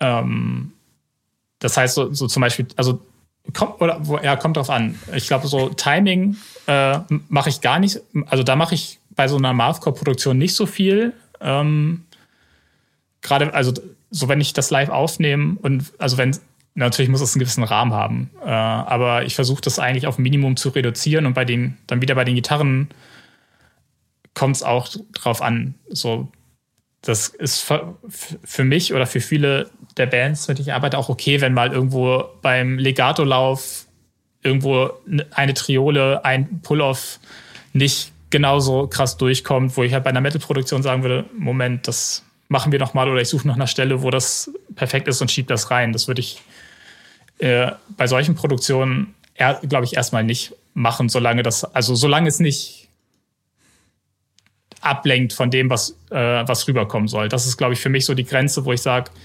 äh, da fange ich an zu editieren, wenn ich das Gefühl habe, der Part will, will was sagen oder will eine, eine Emotion äh, auslösen und das passiert nicht, weil ich einen technischen Fehler höre. Und das mhm. bringt mich raus und das lenkt mich ab. Und dann, dann habe ich auch kein Problem damit, das irgendwie zu editieren. Okay, verstehe. Ähm, welche Besonderheiten gibt es denn beim Mixing? Wir haben ja schon eben über die Vocals kurz gesprochen.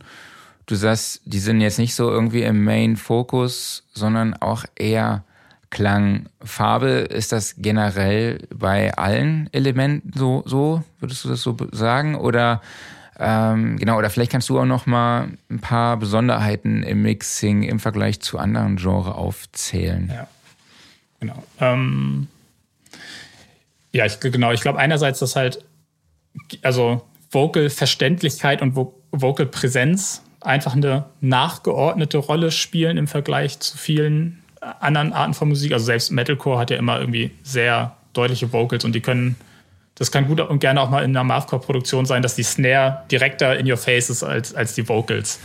Ähm, und ansonsten ist halt auch äh, einfach so, also was ich glaube ich halt deutlich weniger mache, ist so äh, viel mit äh, präzisen EQ-Cuts arbeiten, um zu sagen, ah ja, okay, hier ziehe ich nochmal ganz dünnwandig irgendeine nervige Frequenz raus.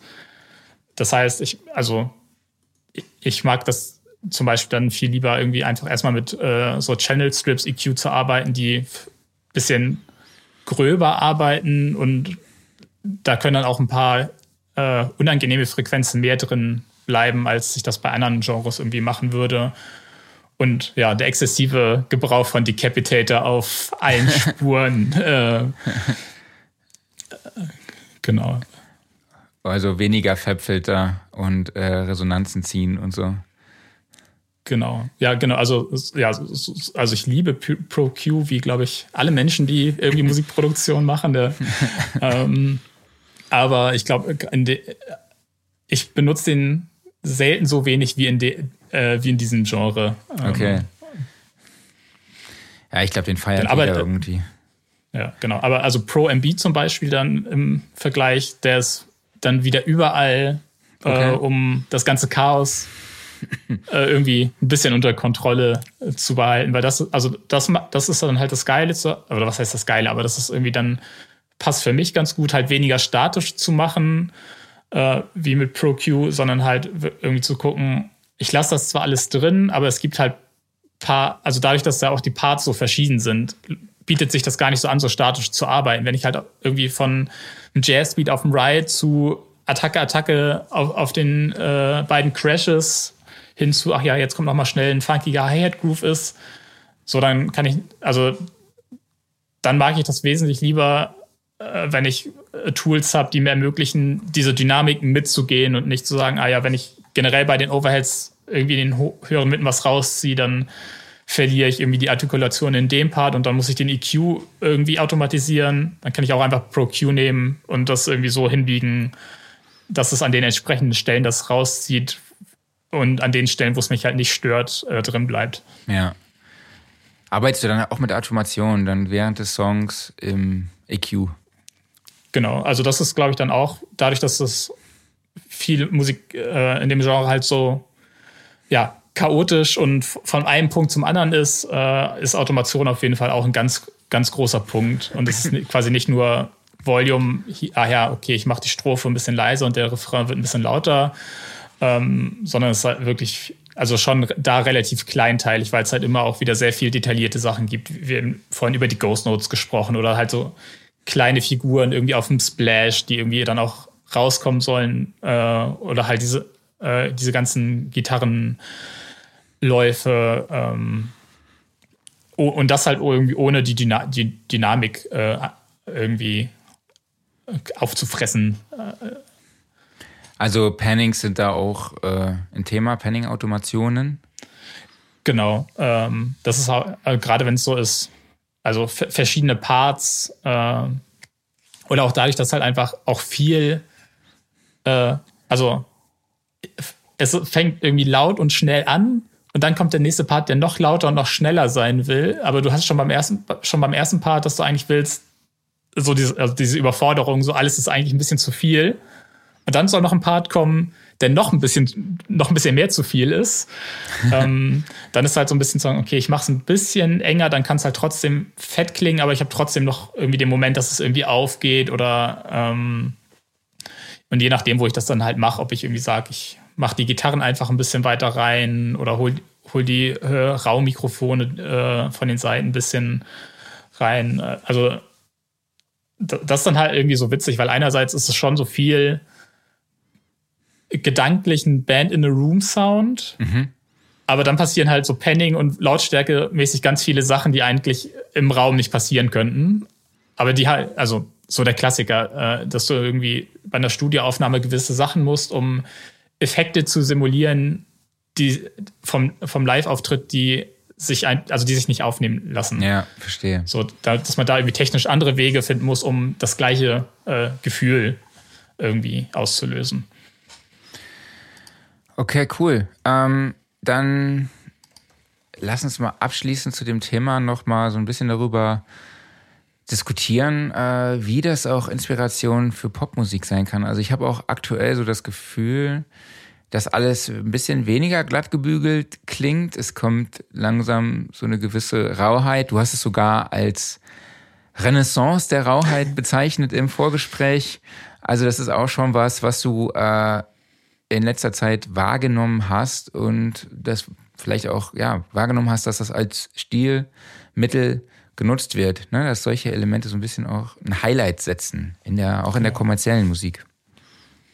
Ja, total. Ähm, genau. Also ich glaube, und das ist halt so das Spannende, dass das irgendwie auch auf wirklich auf allen Ebenen irgendwie passiert. Also ganz unterschiedlich. So äh, Billie Eilish, Happier Than Ever, wo, wo es auch so ganz, also wo es ganz klarer, bewusster Effekt ist zu sagen, was passiert hier für eine Art von Verzerrung und was ist alles ist irgendwie halt auch, also dieses alles ist eigentlich gerade zu viel und das löst total viel aus.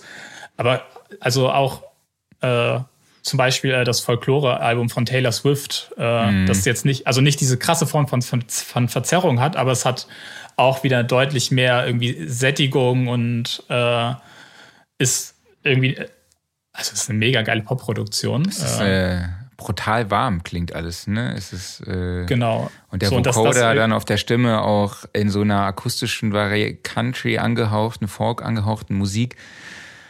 Genau. Genau, das, das ist, also das, das finde ich, glaube ich, auch so spannend. Das zeigt halt, dass dieses, also diese emotionale Resonanz, Resonanz auf äh, Verzerrung, dass die äh, sehr weit, weitreichend ist, dass die sich nicht auf ein Genre beschränkt, das das gemein und fies sein möchte. Äh, mhm. So und keine Ahnung. Ähm, wie gesagt, Hyperpop ist ja irgendwie auch eine Nische, aber irgendwie auch eine relativ große und da kommen ganz viel, also finde ich, kommen ganz viele diese Elemente zusammen. Äh, also sei es eine krasse Form von Verzerrung, sei es aber auch ein extremer Vocoder-Einsatz, Stimmverfremdung, also alles so Elemente, die man aus dem Pop eigentlich auch kennt. Also ein Vocoder oder Pitch-Shift-Vocals sind ja irgendwie so totaler Standard inzwischen in Popproduktion, aber die werden alle so ein bisschen äh, übertrieben eingesetzt, dadurch da, und bekommt dadurch halt auch äh, wieder so, ein, so eine Rauheit, äh, weil es das aus diesem Kontext äh, rausnimmt. Also so, keine Ahnung, wenn du irgendwo bei The Weeknd im Hintergrund eine äh, ne, ne tiefe, tief gepitchte Vocalspur hast, dann ist die da nicht um zu sagen, huh, guck mal, wie chaotisch und crazy das ist, die hat einen anderen Effekt. Ja. Ähm, genau, und ich glaube, äh, deswegen kann man da, also sowohl einfach generell der, der Grad von Verzerrung äh, kann man sich, glaube ich, für total viel nutzbar machen. Aber äh, genau. Viele Grüße an, an Waldemar Vogel, der auf alles irgendwie, äh, der alles parallel verzerrt. Okay. Vielleicht ist das der Unterschied, dass man dann in äh, bisschen pop-affineren Sachen, die Sachen zumindest in parallel macht und nicht einfach immer direkt drauf. genau. das kann natürlich sein. Äh, ja, du hast ja schon angesprochen, Happier Than Ever ist für mich wirklich so ein herausstechender Popsong, einfach der ja. diesen Effekt ganz klar am Ende einfach äh, nutzt und damit ein absolutes Highlight in dem Song setzt. Also ich habe es ja schon mal hier im Podcast erzählt, dass ich so mega überrascht war und dachte, die Speaker von meinem Autoradio sind jetzt fertig oder so irgendwie was, weil der Einsatz einfach so krass übertrieben war, ja. ja. Ähm, aber ich hörte sowas immer mehr in äh, Popproduktionen, weil viele sich ja halt auch an, ich meine, Phineas ist, ist ja auch ein großartiger Producer, so, also der ja. hat das super gemacht. Kleiner Fun Fact noch, äh, bei Logic ist übrigens die komplette Produktion von Ocean Eyes drin. Mhm. Ne, das als Demo-Produktion. So, so das ist so geil. Man kann wirklich in die Outtakes reinhören, ne, in die Takes, wo sie lacht, wo sie sich irgendwie versungen hat oder so. Richtig geil. Wollte ich eigentlich irgendwann mal als Workflow, äh, nee, als äh, doch Workflow der Woche sagen.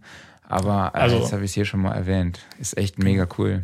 Definitiv für alle, die Logic haben, äh, auf jeden Fall mal auschecken. Und dann wieder merken, wie viel geile Stock-Plugins Logic eigentlich mitbringen, ja. was man damit alles machen kann.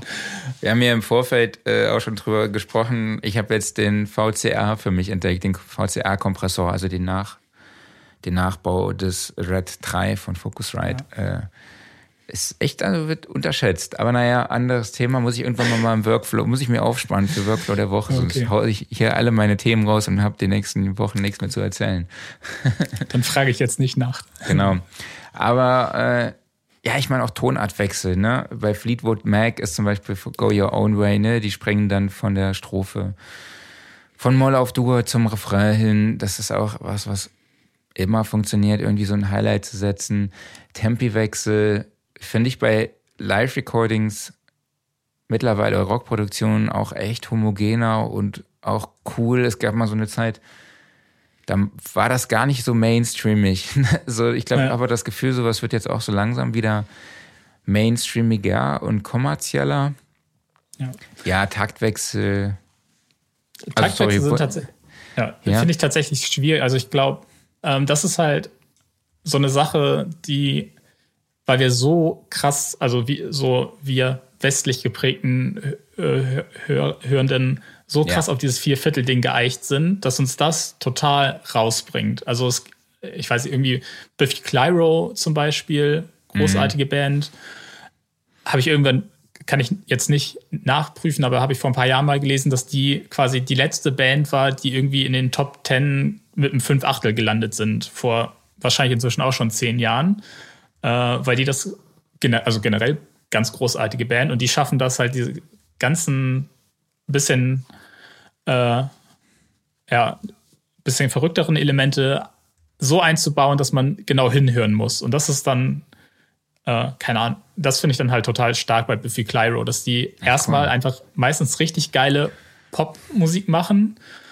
ähm, aber dann wenn man aufmerksam hinhört, äh, immer noch hier und da mal eine, irgendwie eine rhythmische Verschiebung hört, einen Taktwechsel oder so. Ähm, das, äh, also das heißt so, wenn, also wenn man sich jetzt im gitarrenorientierten Pop-Bereich äh, bewegt, dann kann man, glaube ich, von Biffy Clyro total viel lernen. Ähm, mm.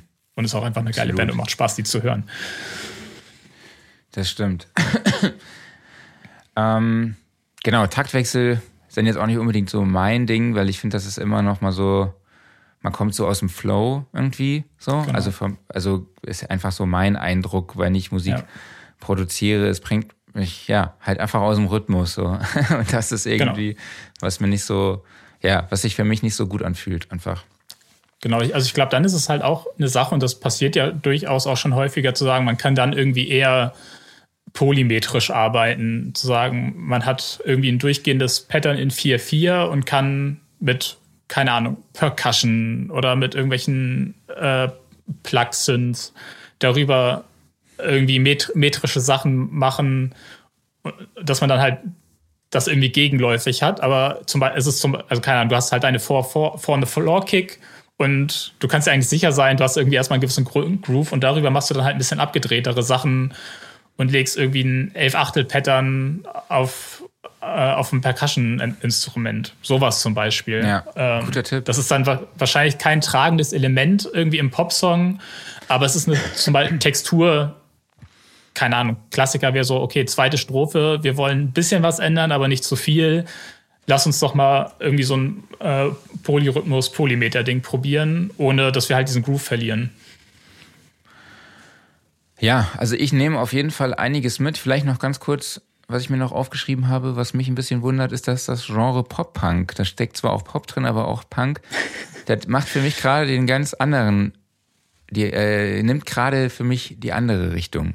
Äh, da höre ich immer viel, viel mehr HiFi-Boost irgendwie gerade so, also so schön Badewanneneffekt und ich finde es echt schlimm eigentlich so. Also, aber naja, das ist nur noch mal kurz so am Rande erwähnt. Ich habe mir auf jeden Fall, Timo, vielleicht vielen lieben Dank schon mal an dich. Äh, ich glaube, das Thema können wir so langsam hier abschließen. Ich habe mir auf jeden Fall sehr, sehr viele Notizen gemacht, die ich jetzt äh, auch mal umsetzen werde nämlich äh, auch mal die Vocals durch einen Gitarrenamp jagen, wenn ich Recordings mache. Tube Screamer, Decapitator war mir schon bewusst, aber da habe ich mir auf jeden Fall das Angry Voice Plugin jetzt mal äh, aufgeschrieben. Werde ich auch direkt mal ausprobieren. Ich habe gerade auch so einen Song produziert, so, so ein Popsong, wo ich am Schluss auch sowas ausprobieren will, mit mhm. so auf einmal so E-Gitarren und es wird dann auf einmal auch ähm, Halftime. Und irgendwie, es hat echt so ein bisschen Billie Eilish-Effekt so. Ich habe mir das ja. natürlich dort gehört und dachte, boah, geil so. Ähm, aber die ja. Sängerin, ich wusste nicht, wie sie darauf reagiert, so, weil es halt, ja, aber sie fand es tatsächlich ganz cool und ähm, nice. werde da jetzt auch nochmal den Tube Screamer draufhauen oder den Decapitator auch nochmal. Ich glaube, der ist schon drauf, aber äh, werde da auch nochmal rumprobieren, was ich da noch chaotischeres anstellen kann. Ber genau. Berichte gerne mal, wie das, äh, wie das gelaufen ja. ist. Da bin ich Hier noch zwei Kommentare. Einmal von René Petershagen. Er sagte auch, äh, Decapitator auf den Vocals. Manchmal sieht man den Wald vor lauter Bäumen nicht. Ich wusste gar nicht, dass es ein gutes Preset für Schreivocals im Decapitator gibt. Danke für den Tipp. Und Valomat schreibt, wie anders Klaus ohne Cap aussieht. Erstaunlich. Ja. ist verrückt, was so eine Cap ausmachen kann. Ja, ist krass. Und die Synthesizer sind weg im Hintergrund. Ja. Aber naja. Ähm, ja, dann würde ich sagen, können wir das Thema hier abschließen. Und ja. wir machen weiter mit den Typfragen. Du kennst das, ne? Wir stellen dir immer äh, zwei verschiedene, eine Oder-Frage und du musst dich für das eine oder das andere entscheiden. Am besten nicht so lange erklären. Ja. aber das, ich habe auch ich extra. mich kurz ein. In unserem Skript steht maximal fünf, aber Klaus macht immer maximal zehn oder so. Oder minimal zehn, sagen wir es mal so. Aber gut, äh, ich fange mal an. Ja. Mac oder PC? Mac.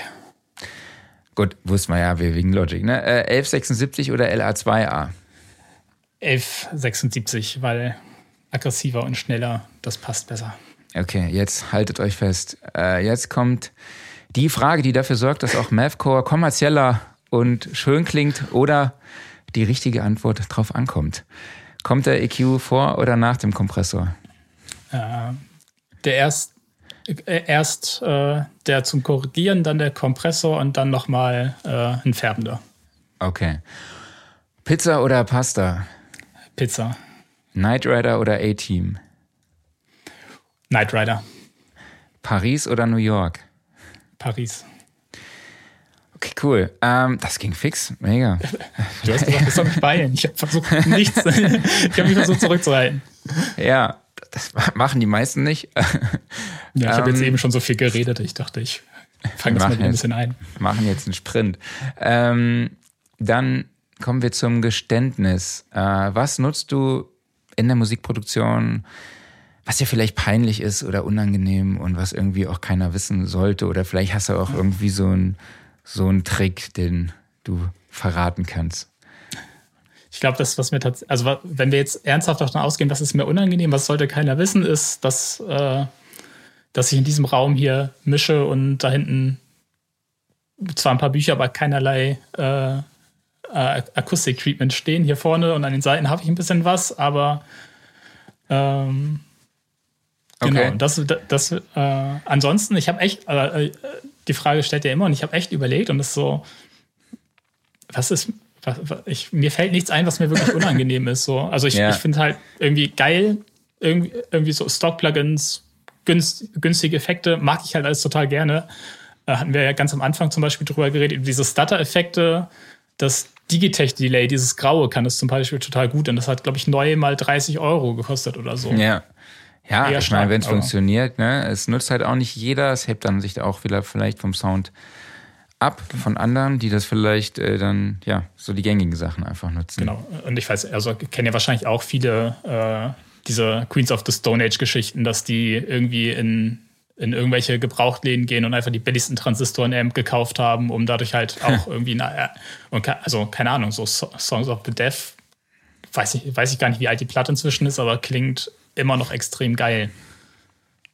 Ja, ich Also- bin ja auch ein absoluter Fan davon, ne? Von so auch so die ganzen Stock-Plugins zu verwenden, auszuprobieren, äh, aber halt auch mal kostenlose Plugins, Effekt-Plugins und ich bin ja so ein riesiger Fan von so Tape Saturation Tools, zum Beispiel Fa Waves Factory, die haben so ein mega geiles äh, Tape-Cassette äh, Plugin. Sketch Äh, hast du das auch?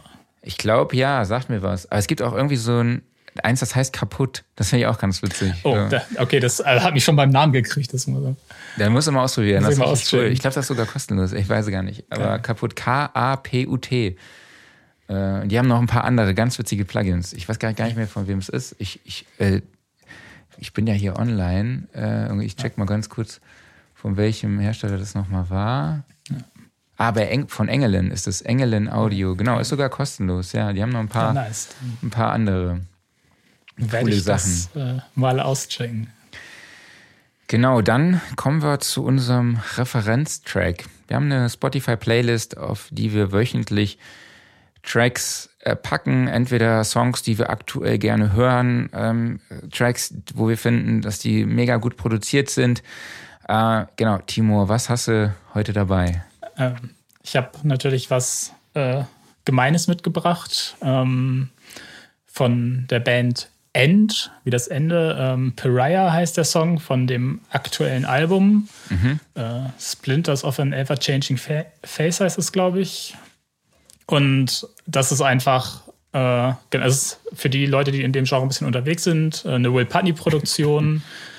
Und äh, der Typ kann einfach nichts falsch machen. Äh, das ist seine eigene Band und es ist, also, es ist für mich gerade so im Bereich Heavy-Musik äh, irgendwie so, so groß, so fett, so aggressiv, so brutal und dabei trotzdem irgendwie organisch und total fette, warme Gitarren irgendwie. Mega guter Schlagzeugsound, also das stimmt einfach alles. So.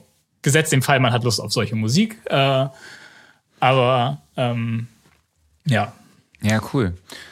Ähm, ich habe heute Cold Heart dabei, den Pno Remix. Also der Kollaboration zwischen Elton John, äh, Dua Lipa ist dabei und eben auch John, äh, wie heißt der gute nochmal? Jetzt habe ich den Namen nicht mehr auf dem Schirm. Äh, Pno, meine ich. Genau, den meinte ich. der den Remix gemacht hat. Äh, der Song, ja, besteht tatsächlich aus vier Elton John Songs. Ich glaube, ganz bekannt ist natürlich äh, Rocketman kommt drin vor, Sacrifice kommt drin vor, Cold, Cold Heart kommt natürlich auch drin vor und auch eben Kiss the Bride. Fand ich, fand ich, finde ich echt ein cooler Okay. Song.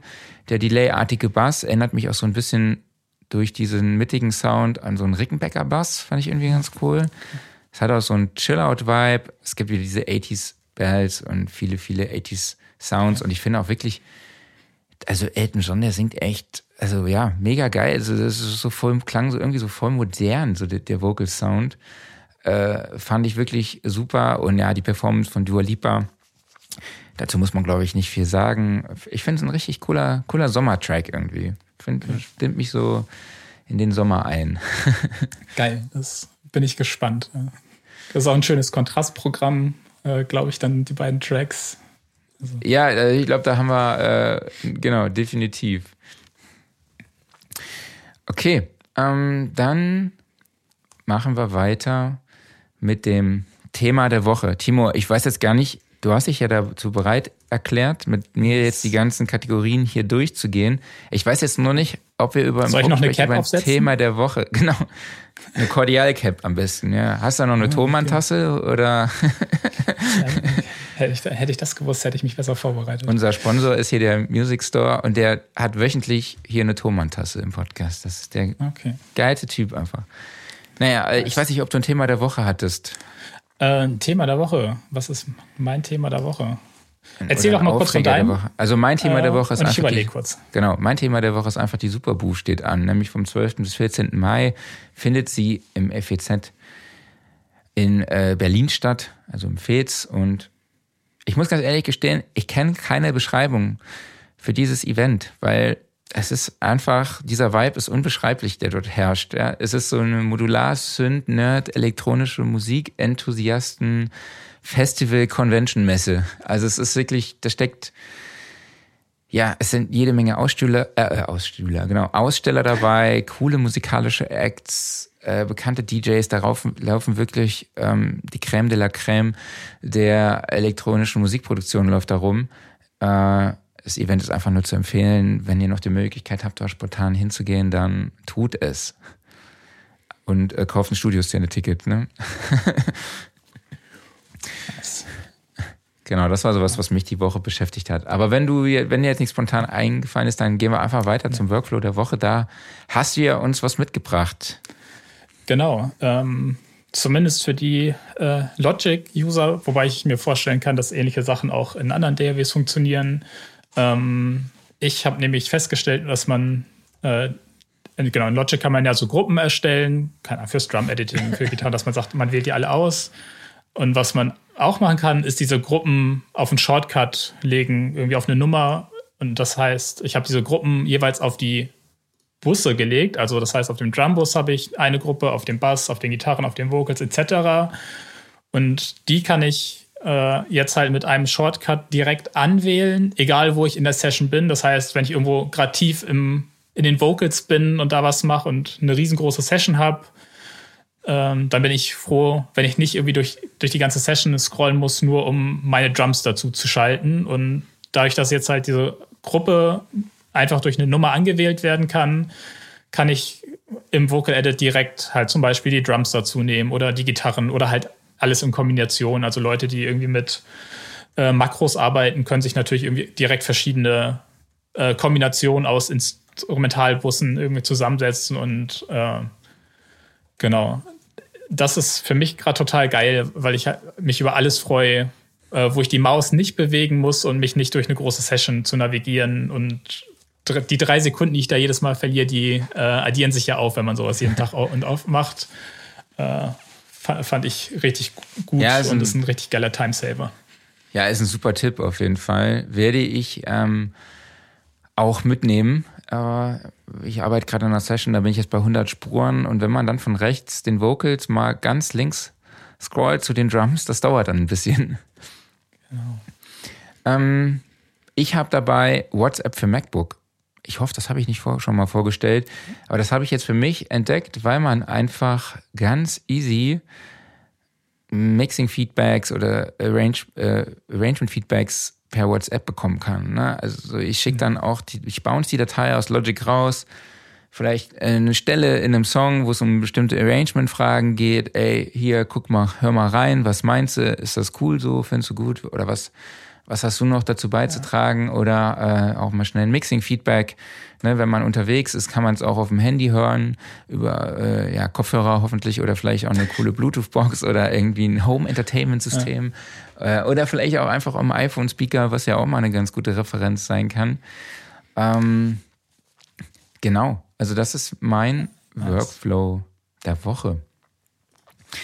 Kommen wir zum Offline-Modus. Timo, ich weiß, du hast uns da auch was. Ah mitgebracht. Wir haben ja auch schon über die nette Dame gesprochen heute. Genau, ähm, es ist das äh, Recording Book von Sylvia Messi, Recording Unhinged, ähm, das ich gefühlt irgendwie jetzt schon zum dritten Mal äh, irgendwie durch, gelesen habe. Und ja, ich finde es halt mega geil. Ähm, nicht nur, weil irgendwie sie lauter verschiedene verrückte Techniken vorstellt. Also ich glaube, so wer Sylvia Messi kennt, weiß, dass sie irgendwie dafür bekannt ist, sehr unorthodox aufzunehmen ähm, und den Aufnahmeprozess selber irgendwie kreativer zu gestalten, anstatt einfach nur ein Mikrofon hinzustellen und los geht's. Da gibt es halt ein paar Vorschläge drin und was ich, also was ich halt irgendwie gerade so wieder äh, so feier, ist die Tatsache, dass es einen so inspiriert, selber darüber nach, nachzudenken, was man irgendwie anders machen kann im Aufnahmeprozess. Also sei es, äh, wie wir am Anfang besprochen haben, halt eine andere Location ähm, oder so, äh, ja, verrückte Mikrofonierungsposition. Also alles, was so ein bisschen out of the box ist. Und äh, das, da fand ich dieses Buch halt wieder so total inspirierend. Ja, es ist, ich kann es nur empfehlen. Also es ist wirklich, wirklich echt cool. Da ist äh, mal eben äh, mit dem iPhone auch eine Akustikgitarre ein, äh, aufnehmen und die halt auch wirklich als Main Part zu nutzen in einem Track, äh, nichts dagegen. Genau, so. Wenn, wenn Leute irgendwie an, äh, irgendwo an, an Wände gehangen werden, äh, kopfüber, damit sie nicht so, damit sie nicht so darüber nachdenken, wie, wie gut Singen. oder schlecht sie gerade performt, genau, so äh, solche Sachen. Also, Stelle ich mir spannend vor. Stelle ich mir so ähnlich vor wie so eine Isolation Booth, die es ja jetzt auch ja. so für Home Recordings gibt. Ne? Also Stimmt. du steckst deinen Kopf ja. in, so eine, in so eine dunkle Kammer. Kriege ich demnächst zum Testen von T Acoustics. Bin ich echt gespannt. Also ich gespannt. kann mir nicht vorstellen, dass das so angenehm ist, da drin aufzunehmen. Aber ich lasse mich gerne vom Gegenteil überzeugen. Bin ich schon. Bin gespannt auf Fieber ich jetzt schon hin. genau, dann haben wir noch den Offline-Modus. Ihr werdet jetzt wahrscheinlich denken, um Gottes Willen, was labert der? Ähm, ich habe ein Ritual entwickelt innerhalb der letzten Wochen. So ein bisschen, es hat, mit dem ich ja, ein Ritual, mit dem ich den Abend, den Tag ausklingen lasse. Ich nutze das Ganze, um so ein bisschen runterzukommen. Es hat auch was Meditatives und Entspannendes und es handelt sich dabei um äh, ja, den Garten bewässern und den meinen Rasen zu bewässern.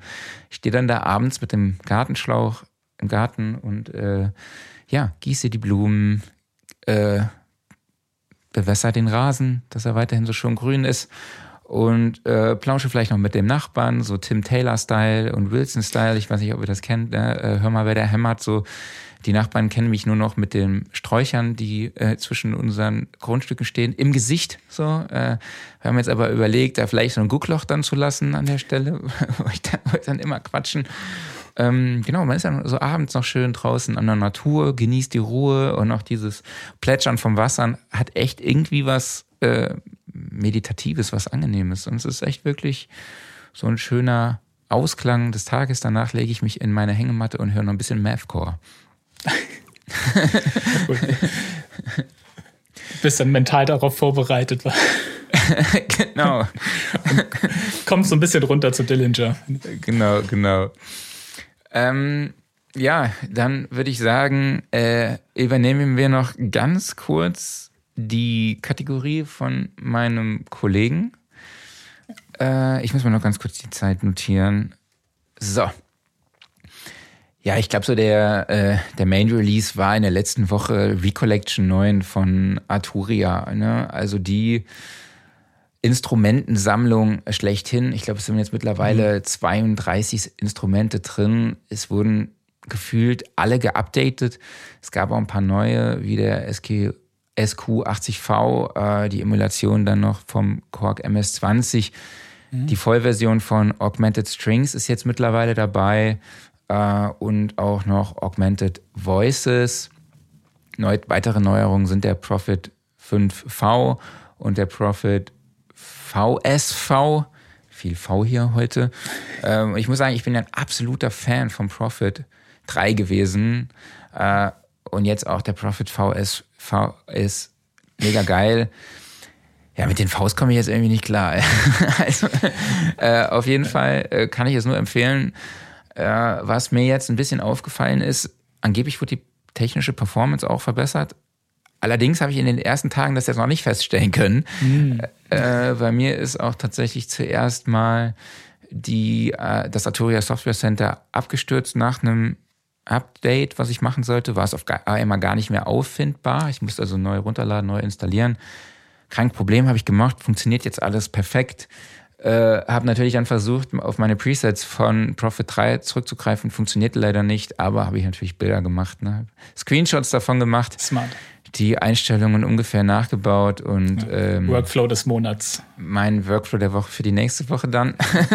äh, und was ich noch erwähnen kann, genau, kostet 499 Euro aktuell, später 599. Für mich wirklich ein absolutes Muss eigentlich, wenn man elektronische Musik produziert oder vielleicht äh, Popmusik produziert. Äh, es sind einfach so geile Synths dabei.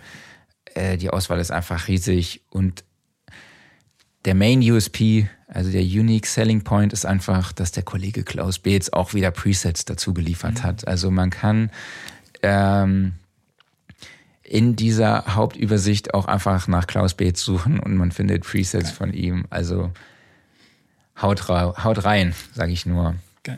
Genau, ich habe noch vergessen, ein CS80V, es gibt noch Piano V jetzt. Genau, und ich glaube, äh, ja, das war's. Also, genau, ist es was, was das du war's schon. So? äh,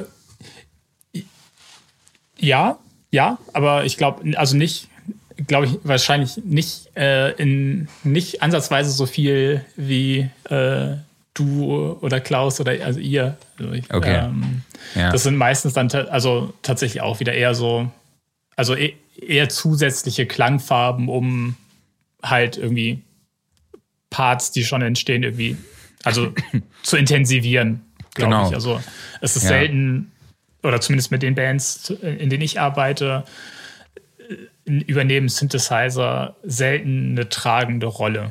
Mhm. Ähm, ich finde so ein Profit unter der Kick, ja. ne, da noch schön so ein Sub Subsynth von Plugin Alliance drauf. Das hat schon was. Oder halt auch äh, so ein, ja, so ein Minimoog-Sound irgendwie unter ja. den normalen Bass, so einfach um noch ein bisschen Fundament von unten beizusteuern, äh, mache ich schon echt ganz gerne so.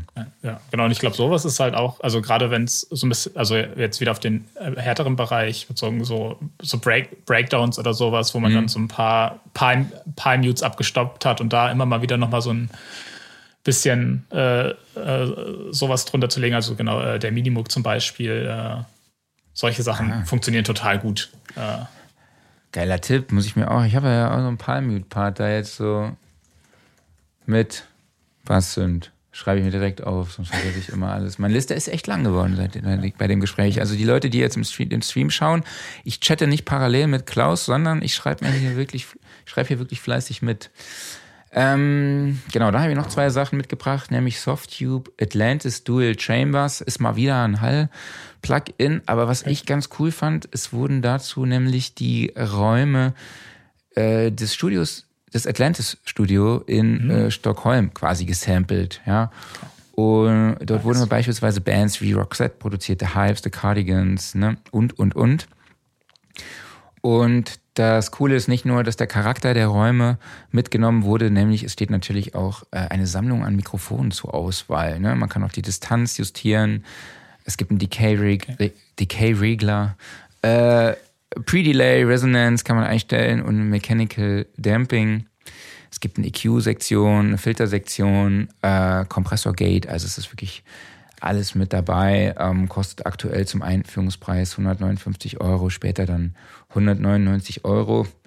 Ähm, ja, wir, ja, schon wieder ein Hall-Plugin, aber irgendwie muss es ja auch weitergehen und alle müssen mal von Valhalla oder den Ocean Way Studios weg, mal zu anderen ja.